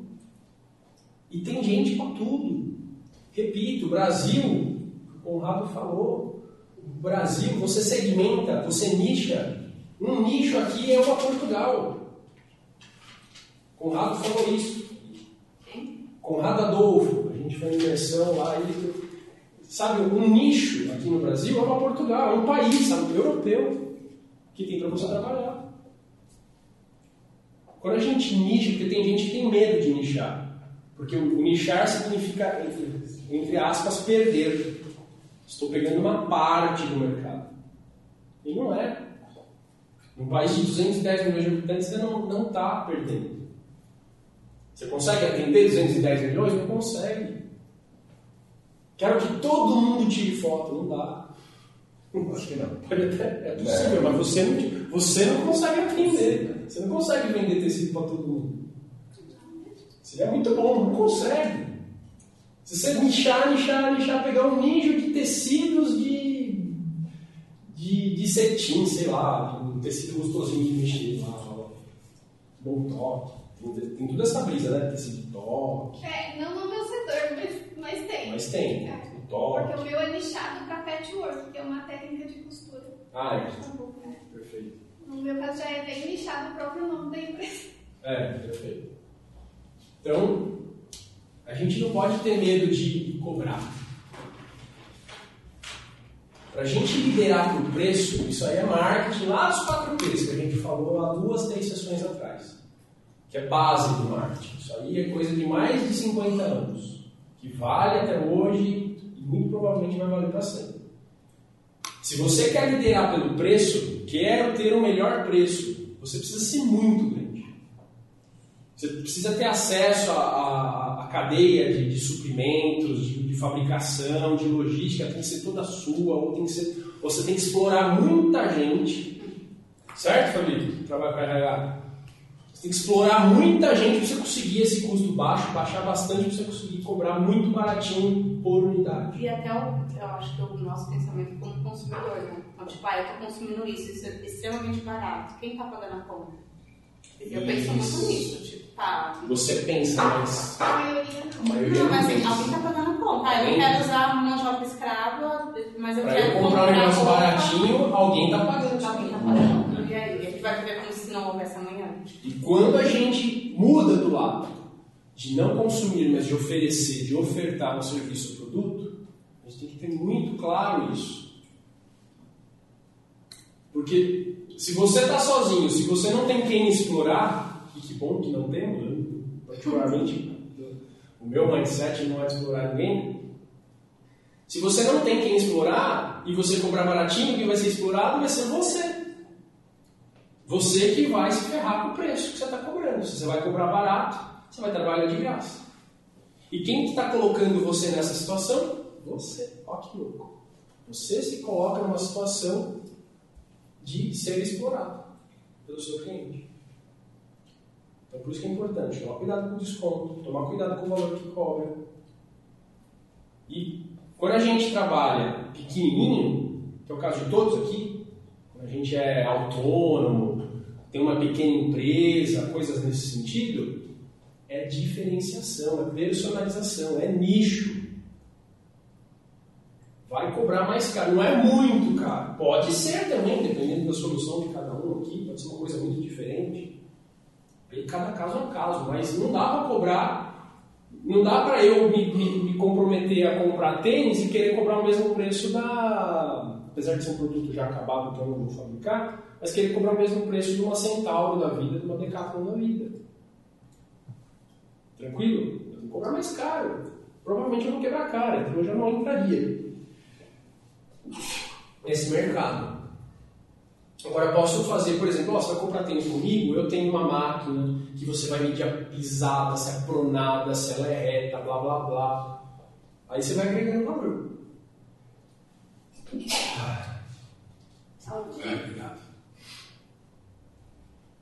Desejo.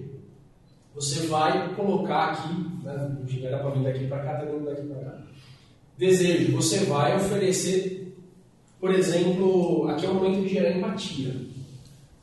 Ah, eu lembrei do que eu ia falar. Objeções. Por que, que as pessoas não, não avançam no funil? Porque você não resolve bem as objeções, por exemplo. É um dos grandes motivos. Então, se você conseguir responder, funciona mesmo se você não tem experiência em costurar patchwork. Funciona mesmo se você não tem experiência com, com beleza. Né? Tem aqui, quer ver?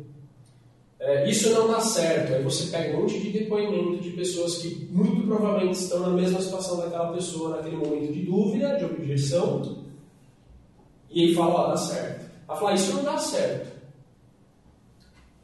Sei lá, no caso da, da, da Michelle, no caso da, da Fabinha. É, isso não dá certo pra mim. A pessoa, ela joga pra ela a dificuldade. Eu usaria depoimento. Por isso é importante ter um banco de depoimento. Ou então você fala, ó, funciona mesmo se você tem dificuldade em XPTO, blá blá blá blá blá. Porque eu vou te ajudar nesse processo, você entrega bônus, agrega valor. Tá tudo misturado. Não preciso disso agora. Como é que resolve não preciso disso agora? Qual gatilho mental que a gente aplica? Quando a gente. Escassez.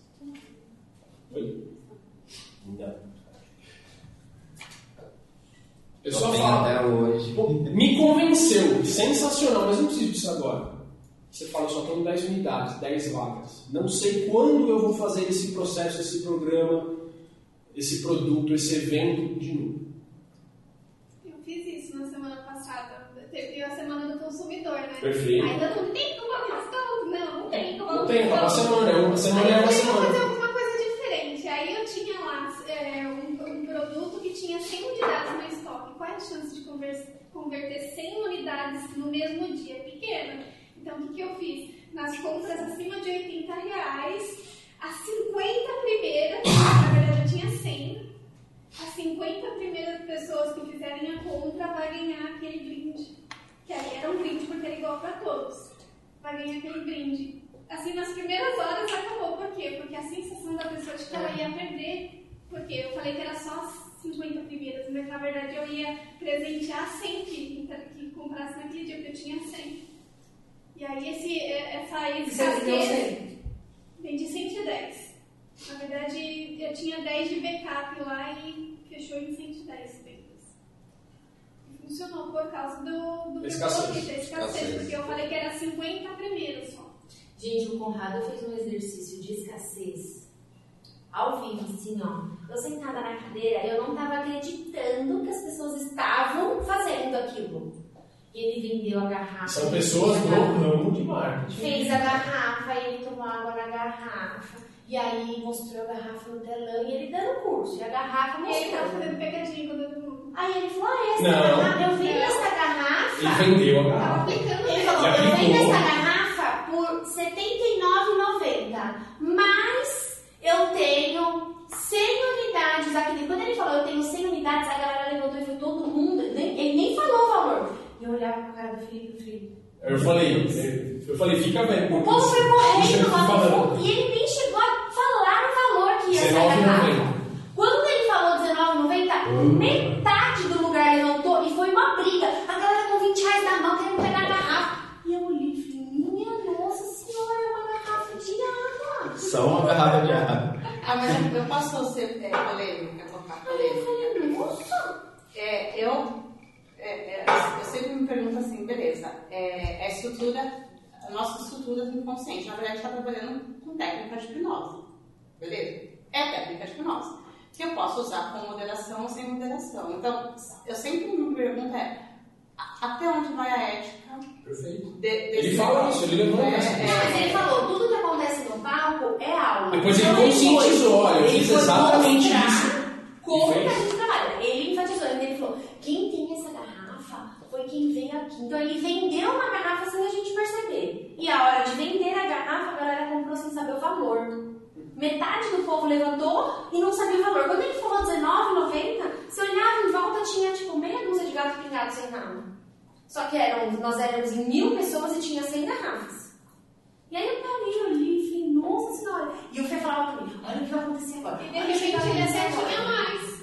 Não, e lá fora ele tinha mais por R$ 79,90. Mas dentro do, da, do stand. E depois ele falou, ele falou, vocês perceberam o que é a escassez? E eu falava, meu Deus, povo não presta, não presta atenção. Você tá ali aprendendo sobre e você foi alvo dele. Mas é normal.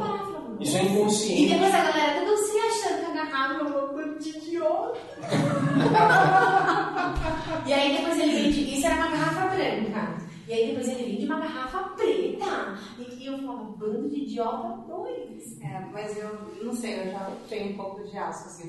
Porque, assim, por mais que ele fale que é numa sala de aula e blá blá blá blá blá blá blá, é, eu não sei o quanto que as pessoas absorvem isso para aplicar no dia a dia de uma forma. Sabe por quê? Sabe por que faz? Porque você viveu na pele. Você Funciona, foi Fabi. vítima disso. Funciona porque você. Uma Não, coisa, você, você sofre isso funciona. Não, inconsciente, ele vem e conscientiza e explica tudo. Não, ok, não tô falando se vai funcionar ou não, lógico que vai funcionar. É como o nosso inconsciente. É né? mesma coisa, eu vou pegar. Você tá vou levantando o quão ético é, isso eu vou é. estruturar um texto baseado na, no roteiro da que vai funcionar. Por quê? Porque o inconsciente ele funciona assim. Agora, até o quanto que é que aquelas pessoas, é, ele falando que aquilo é sala de aula, etc., elas vão aplicar isso no dia a dia de uma forma ética. Então, por exemplo, ah, eu, pego um Ah, gatilho, eu pego um gatilho mental que é, sei lá, de inclusão social, para a pessoa se aceitar. Ace, é, aceito. Pertencimento. É, pertencimento. Eu tô criando um monte de gente, de pessoas bitoladas que precisam pertencer e que. Até, até, até do ponto que isso é. Né? Então, assim, alguns gatilhos eu uso muito, por exemplo, ah, de prova social, eu uso muito. Todos os depoimentos eu vou. Sou, né? Agora, tem coisas que, cara, eu não, não vou aplicar por mais que reverta. Porque eu não acho que isso seja ético. Não, eu não acho que vale tudo para uma venda. Mas Não, mas você é que tá, concordo contigo parcialmente. Não É, é, eu tudo pela venda. Ah, eu vou fazer tudo Não pela é venda. tudo pela venda. A questão é, se você fazer uso de gatilhos mentais para vender sem enganar a pessoa, Não, ok. de forma ética, que nem gatilho da escassez. Muito bom exemplo que a gente ali falou, inclusive, que ele aplicou lá. A 100, eu acho que foi 120, mas enfim, 100 garrafas são vendidas a 20 reais, R$19,90. Era 79. É 79 lá fora, R$19,90 aqui. Ele honra isso. Ele não chega lá depois, ah não, é 20 mesmo. Todo aquele alvoroço foi em vão? Não, foi verdade. Se você chega e fala, caso, a minha, eu, a- falei, o meu cupom, 50, mas entreguei 110. então aí você não honrou. Depende do grupo. O meu cunhado fez uma campanha com um amigo de um É isso que é importante, você e eles tem que honrar. fizeram um nicho de Uber. Então eles usaram a escassez de uma, de uma pessoa- de um grupo e deu super certo. Porque aí eles fizeram para Uber, mas não resquício em outras pessoas. Mas eles usaram esse gatilho mental. E deu certo. Entendeu? Então ninguém precisou fazer parte do Uber para comprar um carro. Mas eu que sou Uber, ele entendeu a minha dor É, a comunicação era Mas ele nichou, né? Entendeu? É Mas ele entendeu é a minha dor e, e usou esse, esse gatilho de pertencer a um grupo. De você não ter condição de comprar um carro, então você pode comprar carro sem entrada. E aí ele tem um carro sem entrada e usou nesse, nesse nicho e usou esse gatilho mental. Então ele não excluiu ninguém, ninguém precisou fazer parte daquele grupo para comprar um carro. E aí, nesse caso, depende muito do. E essa questão eu não acho antiética, até porque É. é o seu produto, né? Não, Você não assim, confia no seu produto. Não, não, não, é isso. Eu acho assim, não tem como você não usar gatilho mental. Sim. Fala, não tem como você não usar. Quase impossível. É, é, é impossível. Eu acho que a questão é, é, o discurso deveria ser muito mais de ética do que de técnica de venda. Porque você vai usar, então você tem que saber o que, que é, e a partir disso você tem que usar com ética. Pegando o caso da Betina. A Betina é um caso. Porque foi lá, ela. ela Betina. é, Betina. Não, é sério. Pesquisada. A Natália Curi falou dessa Betina. Não, Deve é. ser de três, três, Tá no uns três. É, então porque foi assim, né? Eles fizeram uma campanha. pão árabe, que aparece a Betina na frente. É, e ela falou assim, ó, que ela Tudo é tinha lá. 1.500 Mas ela tem um patrocinador imenso atrás dela. Tem. Então, ela tinha 1.500 reais, ela fez um milhão em três anos. E aí, ela contando a história e tal. Aí, beleza. Então, aí qual que era a discussão? Eles fizeram uma campanha muito agressiva no YouTube, que aí a galera começou a ficar irritada, porque toda vez que entrava no YouTube tinha a Betinha, blá blá. Mas a, discuss- a discussão é, é, você não sabe se ela, como ela fez um milhão, porque você tem que entrar lá para fazer o. participar da semana lá blá blá blá dela. É, mas aí a discussão é, é, o quanto que a campanha de marketing extremamente agressiva, que atrapalhou a experiência do usuário no YouTube, é bacana. E a outra coisa é, ela não fez de 1.500 reais é, um milhão, né? Então eu vi até algumas entrevistas que ela já deu que ela falou, não, mas eu apliquei, esse foi o primeiro aporte, depois eu fiz vários, etc. Aí você pega, tipo, educação financeira, que é o que ela está vendendo, para um país onde as pessoas não têm educação financeira. Não tem educação nenhuma. É, até a pessoa inteira conseguir ente- entender que o que ela colocou como chamada não é bem assim, tá, tá, tá, tá, tá, tá. a pessoa já comprou alguma coisa que não vai usar nunca. Então, é, aí eu vi algumas discussões assim, ah, beleza, só que ela aumentou não sei quantos por cento a quantidade de seguidores no Instagram. Ela, tá, mas ok, vale tudo. Né? Você tá vendendo uma coisa, O questionamento ele é pertinente. É, você tá e vendendo- aí, e aí, Uma claro que coisa- é. quando você trabalha Você com sempre vai marketing, usar o gatilho mental, mas assim, qual que é, a- qual que é a, a medida, né? Você vai usar, não tem como não usar. Isso tá na estrutura da Mas comunicação. isso entra, eu acho, que dentro do, da pessoa, independente dela usar gatilho mental ou não, ela vai e ela não tem ética. É. Então, É aquela valor pessoa que não tem ética e não possui valores, ela vai vai passar por cima e pra ela tá tudo bem. e quebra a Pra cara. ela, tudo bem. Quebra a cara. A casa da minha mãe a encheu cara. d'água. Meu tio foi na subprefeitura fazer, tinha um monte de gente pegando cesta básica, produto de limpeza, e a casa deles não encheu. Horror. E tá tudo bem pra ele, tá, ele, ele tem direito, porque ele é um cidadão cidadão. Mas até que ponto é ético? Porque tem gente que não tem nada. Lá no nosso bairro, perto da nossa casa, ficou dois dias galera com água dentro de casa. E eu que minha casa não encheu, vou lá pegar. Eu tenho a consciência, mas tem gente que fala, eu pago meus impostos e tá tudo bem, eu vou pegar. É a mesma coisa. O que a Natália Cury faz, totalmente, do jeito que você fala, que é ética, ela também trabalha com educação financeira e ela faz um trabalho totalmente bacana. Vem a Betina e pega isso. E até que parte isso é ilegal? Tá, tá tudo bem, cada uma tem o seu jeito. Só que o, o cidadão brasileiro não está preparado para nenhum dos dois. Porque eles se acham no direito de tudo. Então, no nosso país, a ética e o caráter está se caindo. O que é bom senso, porque não existe o senso. Então, o que é bom senso para você não é para mim, não é para ele, não é para ela. Porque a gente perdeu o que é o senso. Então, você tem que usar o seu gatilho mental dentro do que você acredita. Nem tudo o que você acredita é no que eu acredito. E você trabalha com um público específico. Eu trabalho com um público muito mais específico. Eu trabalho com deficientes e o meu nicho é autistas. Mais específico que a minha, minha formação. Então, o que é dentro disso, ético ou não? Eu tenho que ir lá na dor daquela mãe para ela entender o meu trabalho. Você fala, nossa, mas isso é apelativo. E é o que eu e o Felipe a gente briga o tempo inteiro nisso. Ele fala, você tem que fazer uma campanha assim. Eu falei, não vou fazer porque eu não vou apelar. Mas você chega a mudar alguns conceitos. Então, usar o gatilho mental dentro do seu segmento pode não ser ético, mas usar dentro do meu é. Não, mas não tem como não usar gatilho. Sim, mas tô falando dentro Não, de sim. alguns. Não, Escassez sim. todo É que, mundo é, que o, é que essa ética É. é muito louco isso, porque a, a percepção do que é ético ou não, nesse caso, ele é igual ao valor. É. Não, ele é subjetivo. Mas é uma coisa filosófica. Mas Salvo, por exemplo, se você pegar o código de ética da OAB, do que, É. que um advogado pode ou não divulgar, é muito bem definido, beleza. Agora, a Fabi falar, prometer o sonho da mudança, do- da recolocação de, de emprego, isso é ético ou não? Para mim não é, não é antiético. Para mim é tranquilo. Não, mim. Eu trabalho com marketing, então Não, pra mas- mim é muito tranquilo. mas não depende de mim. Agora, Eu como você vai vender? para. Como você vai vender isso pode ser antiético. Se você prometer 100% de certeza, blá, blá, blá, sabe, uma coisa que não é verdade, beleza, aí não é ético. Porque você sabe que não é verdade. Agora, você fazer uso dos gatilhos todos e honrar, quando você coloca escassez, você tem que honrar. São 10 vagas, são 10 vagas.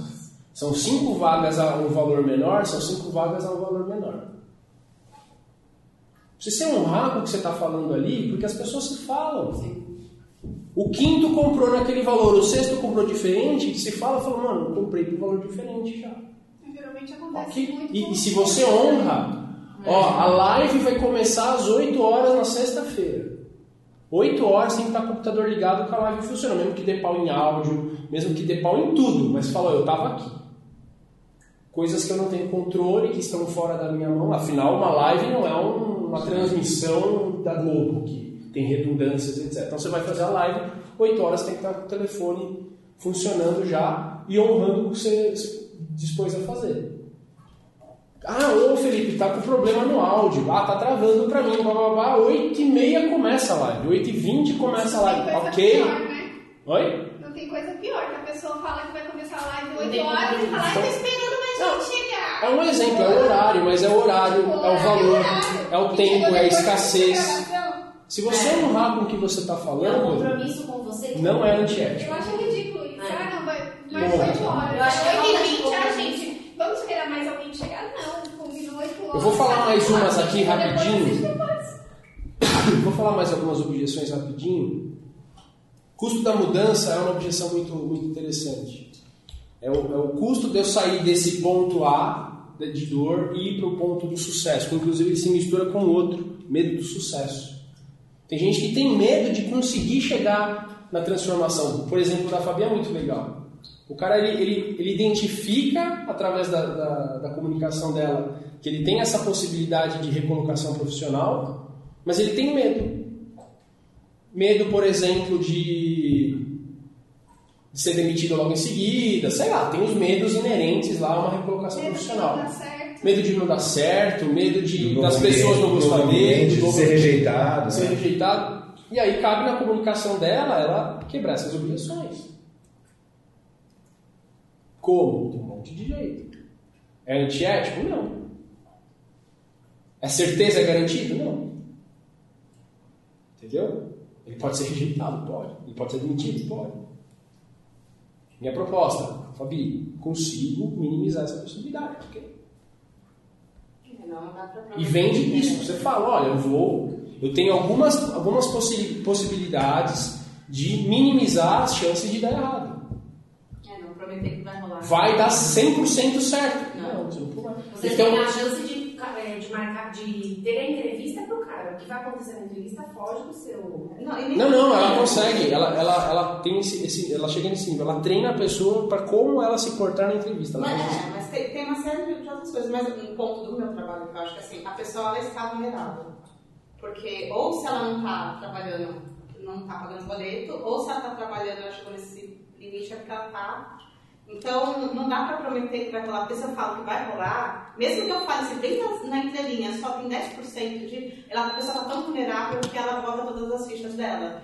E aí eu já vi vários relatos de outros casos de, tipo, a grana que eu tinha era essa, eu investi no negócio e não, não deu certo, mas porque naquele momento aquela pessoa está vulnerável. Então, como ela está vulnerável, qualquer coisa que você fale, ela.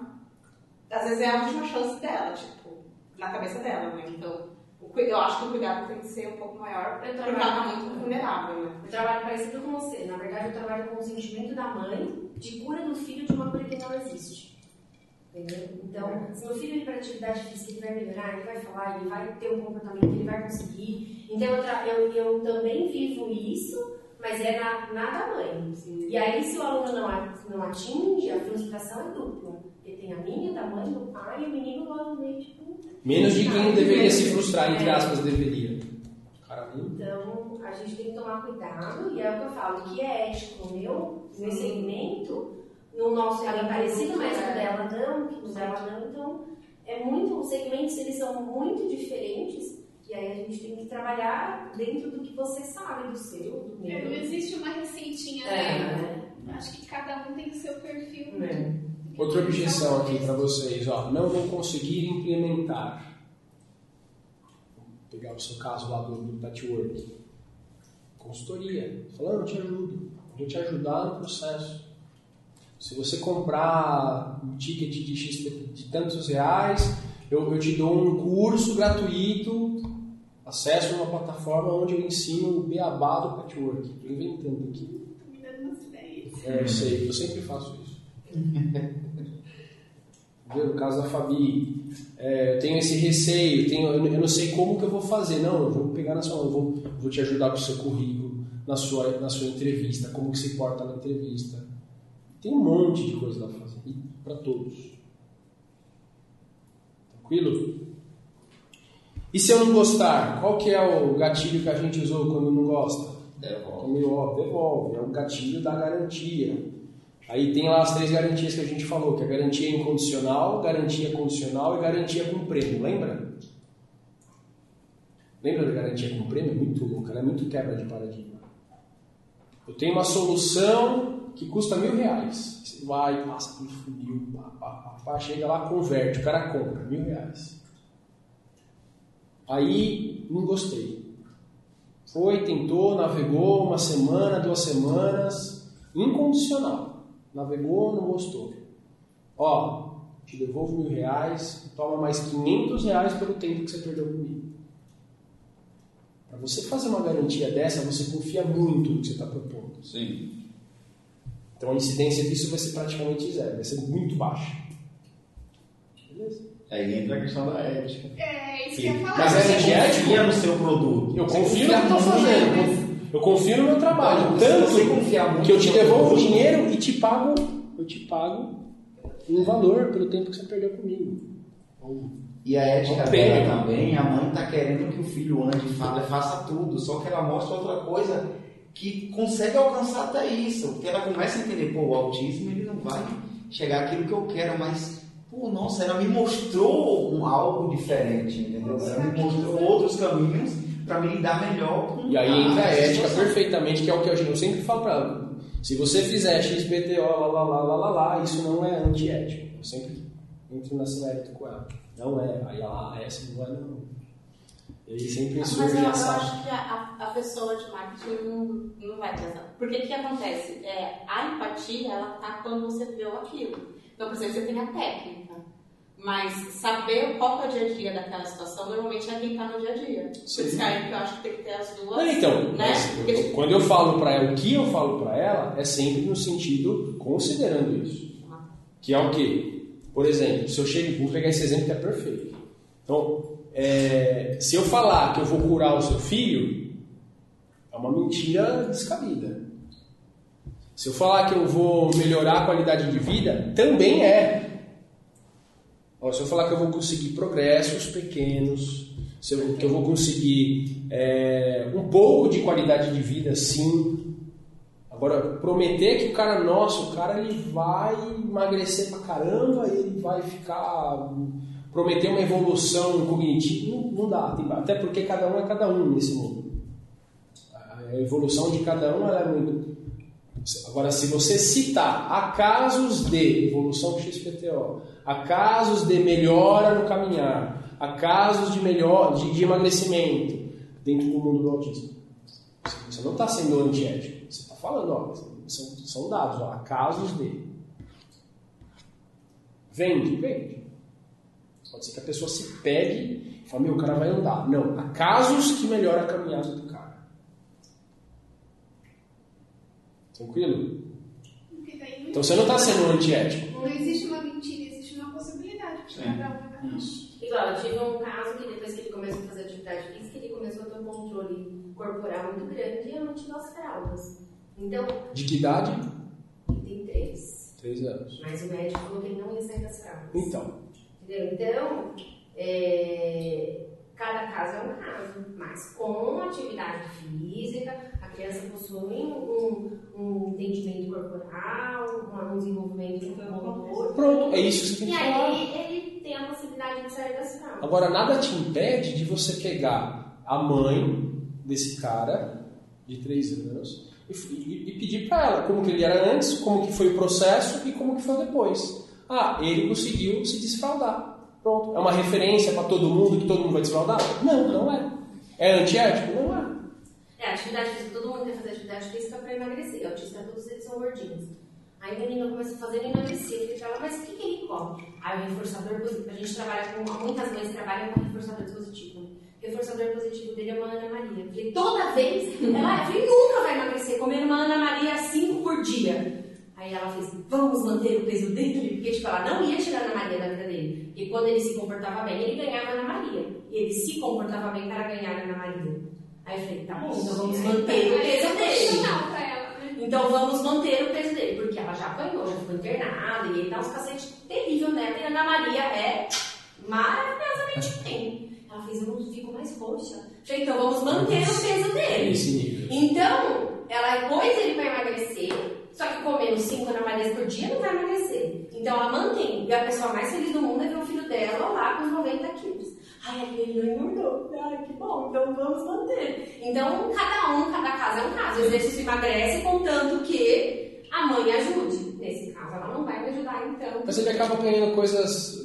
Porque o exercício ele não, não entrega só o peso. Sim, sim, mas ele nunca, nunca, ele não vai. comportamento. Com exercício, se ele tem 90, ele já está com 110. Então ele mantém os Isso. 90. Mantém o E peso. ok. O cara cansa, né? o cara dá uma cansada, é bom que controla essa parte. Então ela falou pra mim esses dias que ele tava ficando muito durinho, se ele não tava ficando mais forte. Olha o medo dela. O cacete vai ser mais dolorido.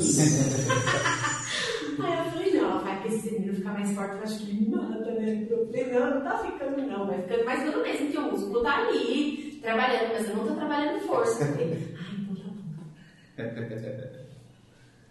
Então tem toda essa parte. Então, para uns alunos funciona e para outros, não, não vai funcionar.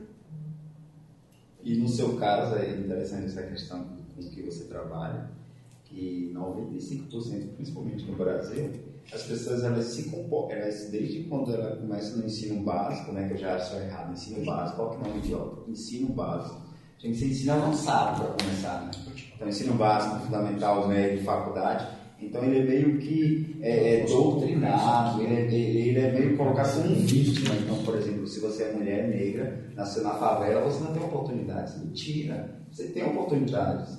Você tem a oportunidade de chegar lá em cima. Isso é polêmico. Isso é muito polêmico, É mas você tem oportunidades. Mas é porque nós fomos criados desde, desde a escola e tal. A, a, a, se vê dessa forma, então às vezes a pessoa não sabe nem como ficar na frente de uma psicóloga fazendo entrevista com uma prova, né? Ela não acredita nela. Eu Ela não falo, acredita, Nós somos exato. Eu sou o meu produto. Se eu não acredito em mim, nenhum de vocês vai acreditar. Não, mas, por exemplo, esse é o seu papel de Não, mostrar. não, não, esse, não esse, a esse público não é meu nicho.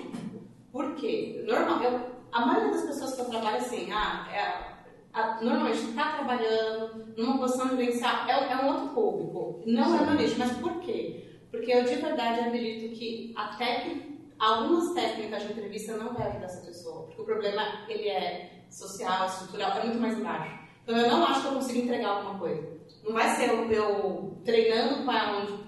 Cara, o negócio é muito mais complexo Macro, né? E eu não tenho ferramentas né, para isso. Então eu Não falo. deu culhão para. Não, mas não tem, não tem ferramenta, assim. Não é, vai desde o que, o que a pessoa comeu na infância e para ver qual que é a, como que ela desenvolveu a capacidade de raciocínio, até como que era a estrutura familiar, né? Tipo, e como que ela lidou, é, ela entendeu aquela situação é, inconscientemente, enfim. O negócio é muito. Então, eu Mas eu acho que eu sou o tipo de pessoa assim, todo mundo, independente de onde ela nasceu, de onde ela esteja, ela tem uma decisão. Manda um Ela depende dela. Se ela quer crescer, é uma decisão que ela vai tomar. Se ela quer continuar lá em cima, lá embaixo como vítima, é, isso e aquilo, a decisão é dela. Independente se ela tem 5, 7, 8. É Eu vejo minha filha com 3 anos, gente. Eu puxei a orelha dela, ela puxou a minha orelha. Eu, Por que você puxou a minha orelha? Ela, porque você puxou a minha orelha. Eu falei, filha, mas você chegou toda agressivinha aqui, por isso que o papai puxou a sua orelha. Eu dei um porquê que eu puxei a orelha dela. Ela, e você puxou a minha orelha, eu, por isso que eu puxei a sua orelha. Então a justificativa dela é que eu puxei a orelha dela, por isso que ela puxou a minha orelha. Então, 3 anos de idade. Então, assim, é, é, a- os- a- as pessoas, é, se ela continuar achando que, que ela é coitadinha, que ela é vítima da sociedade, que o governo é o culpado, que eu. Eu estou pagando imposto, eu tenho o direito, se eu continuar me achando, de jogar o lixo no chão. Porque tem um carro do lixo e tem o pessoal da limpeza. Não, eu estou fazendo uma coisa Não, eu acho certa. que todo extremo é extremo. Então não é nem uma coisa nem outra. É um trabalho de empatia individual para ver qual foi o universo daquela pessoa e dentro daquilo o que, que é vitimismo, o que, que é realidade, mas isso é, é muito complexo. Não dá É, eu para. vou citar um exemplo meu. É eu cresci, eu cresci num cenário de que eu não segui quem eu sou hoje. Não era para dar certo. E minha irmã teve a mesma criação da minha mãe. Só que nós duas seguimos caminhos totalmente diferentes. E Foi uma decisão. falou, foi uma decisão. Só que o cenário da criação de, é, social, econômica foi o mesmo. Foi mesmo. Só que a decisão dela, ela queria Não, isso. não, mas é diferente a questão psicológica, assim, como que é que aquela pessoa significa uma coisa. Então, ah, uma coisa que você fala para um, não necessariamente. É, é muito complexo. Então, não é, né? mas eu tô concordando com você, É, vai muito mais muito além. além, não né? só, Não é só só da, da gente, no caso, eu ter tido a atitude de fazer diferente, porque era para ser tudo igual, já que, já que a criação foi a mesma, situação socioeconômica foi a mesma. Mas é que cada um é cada um. Exato. A minha irmã sempre foi a, a perfeitinha, a filhinha amada, o orgulho da família. Eu falo que Deus olhou pra Raquel e falou: desce e arrasa. Aí ele olhou pra mim e falou: desce e se fode. Entendeu? Eu, não, porque, nossa, que a Aline, que a Aline, que a Aline. Então sempre teve. E aí o meu pai sempre criticou minha escolha de profissão, sempre criticou eu trabalhar com deficiente. Quando eu comecei a trabalhar com deficiente, eu chegava em casa e falava, vai pro banho, você tá suja.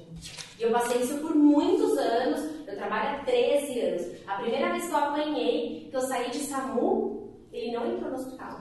Ele disse pra mim, vai lá buscar sua filha, porque eu não entro aí, eu não, vou, não sou obrigada a isso. Ela escolheu estar aí, não fui eu. Ela não sofreu um acidente. Isso, ela, ela, ela colheu isso, ela plantou. E aí eu saí do hospital e ele falou assim pra mim, eu espero que isso não se repita e que você saia dessa escola. Eu falei, não vou sair, é o que eu gosto de fazer. E eu fui bater, bater em frente. Meu pai queria que eu fizesse engenharia nuclear. Eu fui fazer educação física. Quase igual. E a Raquel foi fazer Verdade. comissária de bordo. Ela é comissária de bordo, ela trabalha na TAM, toda linda, maravilhosa. Aí esses dias eu peguei ele falando com minha mãe, nem comentei com ele. Ele falou, é, das minhas filhas, eu acho que a Aline é a mais feliz. Aí minha mãe falou, mas por que você fala isso? Ele falou, é porque parece, a Raquel não parece feliz. Aí minha mãe falou, não, a Raquel é feliz sim. Bem na hora eu cheguei. Aí ele parou, ele não, ele não admite pra mim que eu tô feliz, que eu fiz uma escolha certa e tal. Porque a perfeita é a Raquel, entendeu? E a Raquel só se fode. Talvez não tenha piada de corpos, né? Se fode. Ai, o marido dela tá chega, ela tem um filho deficiente, então ela é comissária, e comissária exige um tempo. Mas a minha irmã, tipo, ela tem um filho deficiente, o marido dela não colabora, ela mudou, agora ela tá se fudendo, mas na prova, no, no geral da TAM, a funcionária, a minha irmã é a funcionária 6 da TAM. A, a TAM dividiu os comissários em oito grupos, a Raquel fez parte do grupo 1, número 6. Tipo, de tudo ainda ela consegue muito bem separar o pro- profissional do pessoal, coisa que eu não consigo. Mas dentre você olhar todos o contexto, e isso meu pai admitiu, eu fiquei, meu Deus. Mas não foi pra mim, mas tudo bem. Depois minha mãe falou, é, seu pai hoje tá reconhecendo. Eu falei, não preciso que meu pai me reconheça, eu me reconheço. E eu não ganho tanto dinheiro quanto ela, mas eu sou mega mais feliz do que ela. Porque eu tenho mais tempo, eu faço minha agenda, eu tô dentro de uma, de uma sociedade, eu participo das coisas sociais. Minha irmã não. Pra você ter a Raquel numa festa sua, você tem que fazer ela três meses antes pra ela pedir folga. E pode ser que não consiga. Então ela perde muitas essas coisas sociais. E isso pra mim pesa muito. Pra ela hoje não pesa tanto. Então aí meu pai ele tá começando a entender que nós somos criadas iguais. Mentira, porque meu pai achou que eu era homem e ele me viu A como revolta homem. dele é essa. Não é verdade? Felipe vive, meu namorado vive comigo e sabe como que é. Raquel ler a boneca e eu tinha ficha de Home- Homem-Aranha.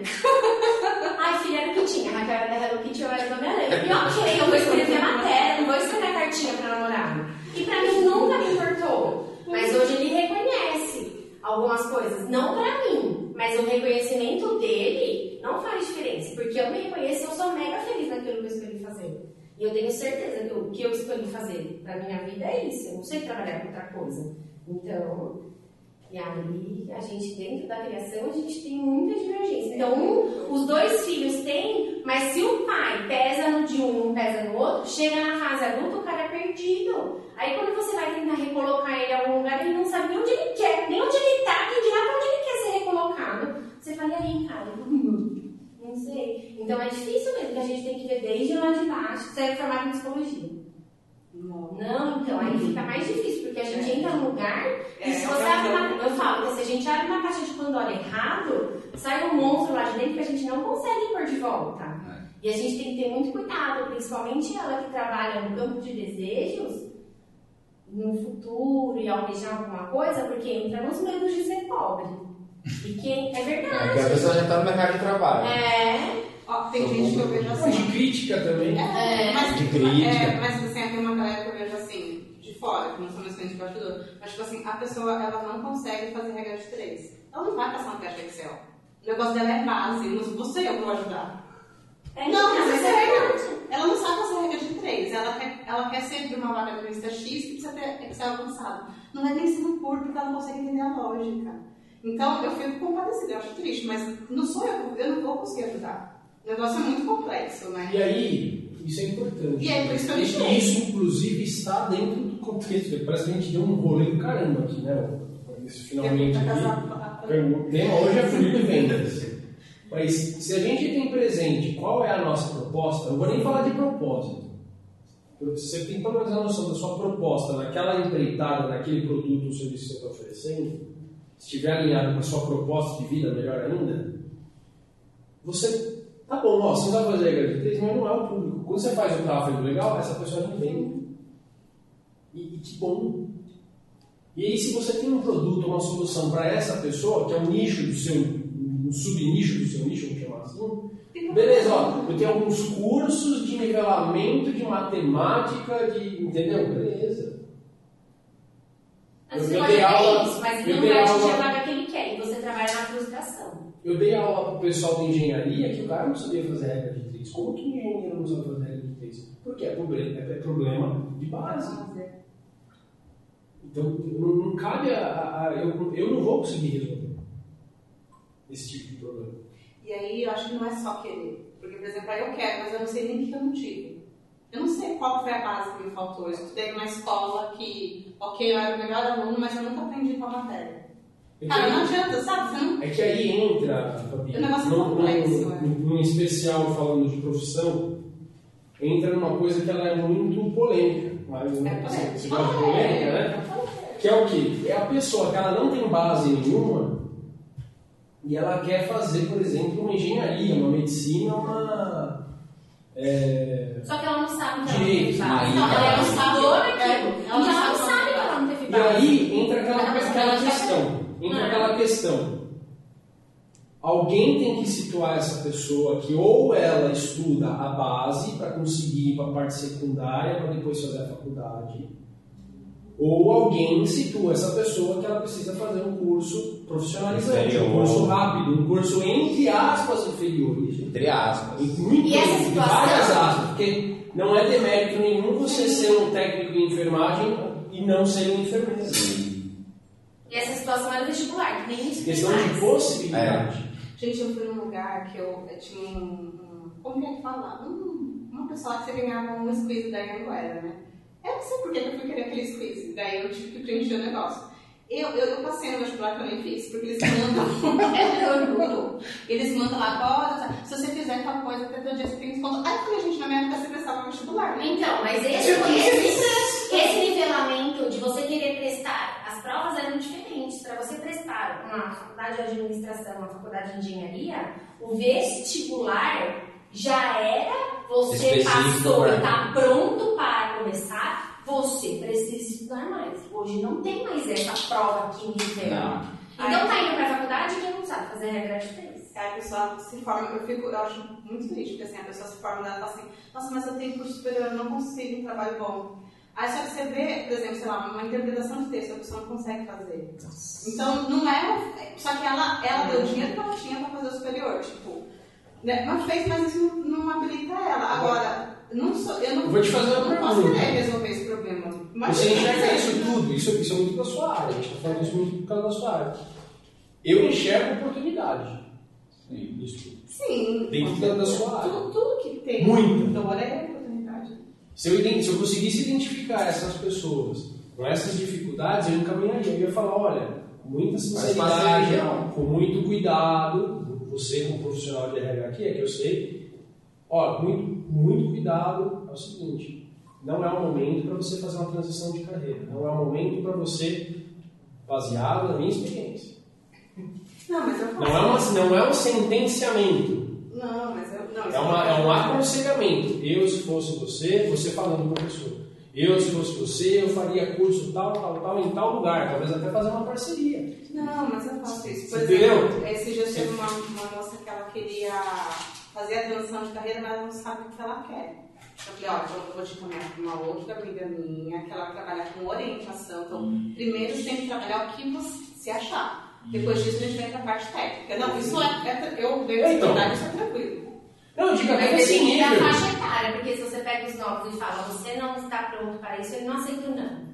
Porque mamãe não ensinou o não. É, Então ele já não vai aceitar o não. Como quem é você para falar que eu não consigo? Então tem toda essa parte de faixa etária de criação. Mas eu é vejo, é, eu vejo oportunidade sim, é, acho que tem muita oportunidade. Tem também uma super é, complexidade e por isso que está lixado. Eu acho que não você não pode fazer parceria do seu próprio curso, dentro do seu curso, ser um pacote, alguma coisa inclusa. Ela não tem curso.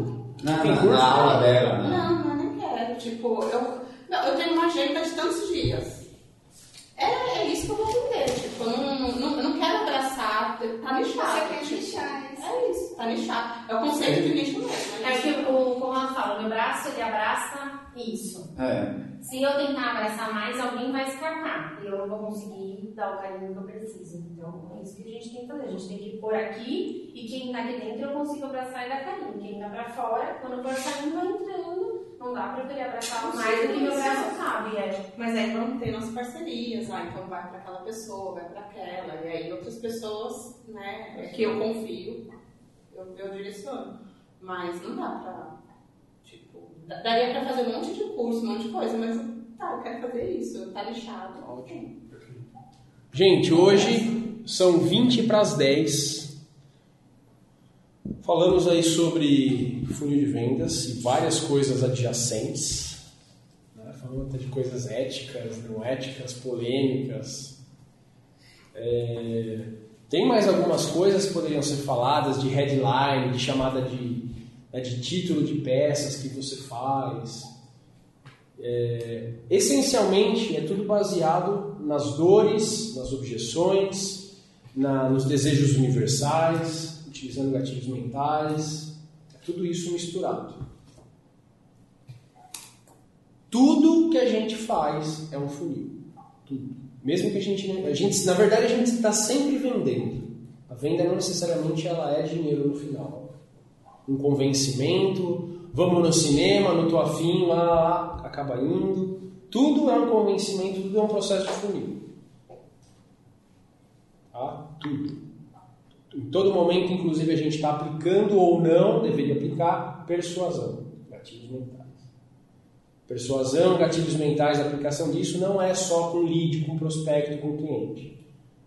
Pode ser com namorado, namorada, com, com os filhos, com um amigo. Na hora que você vai negociar um, um valor de alguma coisa, até você como cliente pode usar gatilhos mentais, persuasão para para negociar. Se você tiver essa consciência, você negocia melhor. Porque muito provavelmente ou não, a pessoa do outro lado ela tem, ela lança a mão desse recurso. Ela tenta aplicar isso em você, de uma forma ética ou não. Se você tiver consciência, pelo menos você consegue fazer negociações melhores. Em alguns momentos a gente vende, em alguns momentos a gente compra. Tranquilo?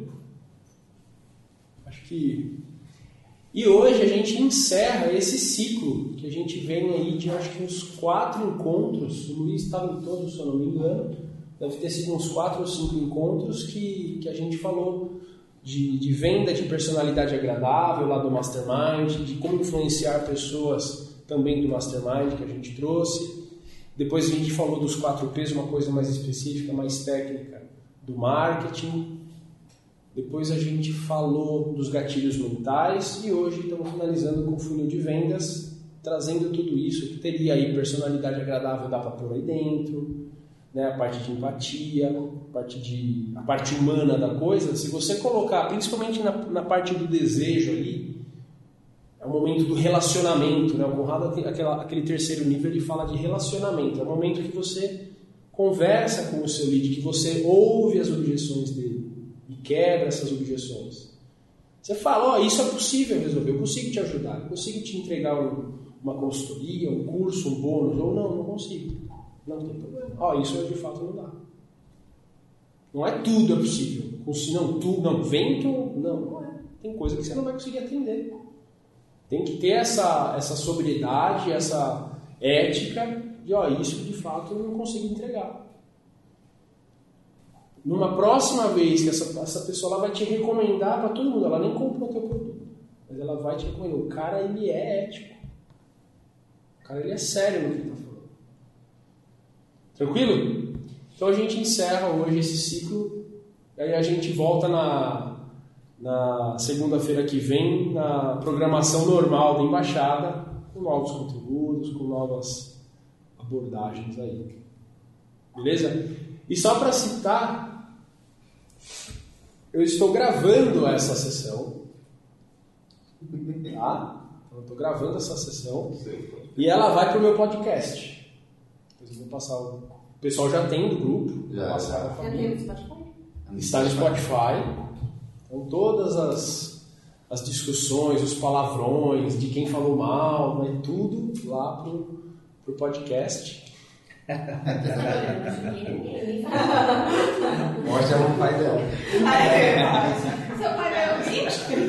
Meu pai não tem paciência pra isso. Então é isso. E foi muito bom.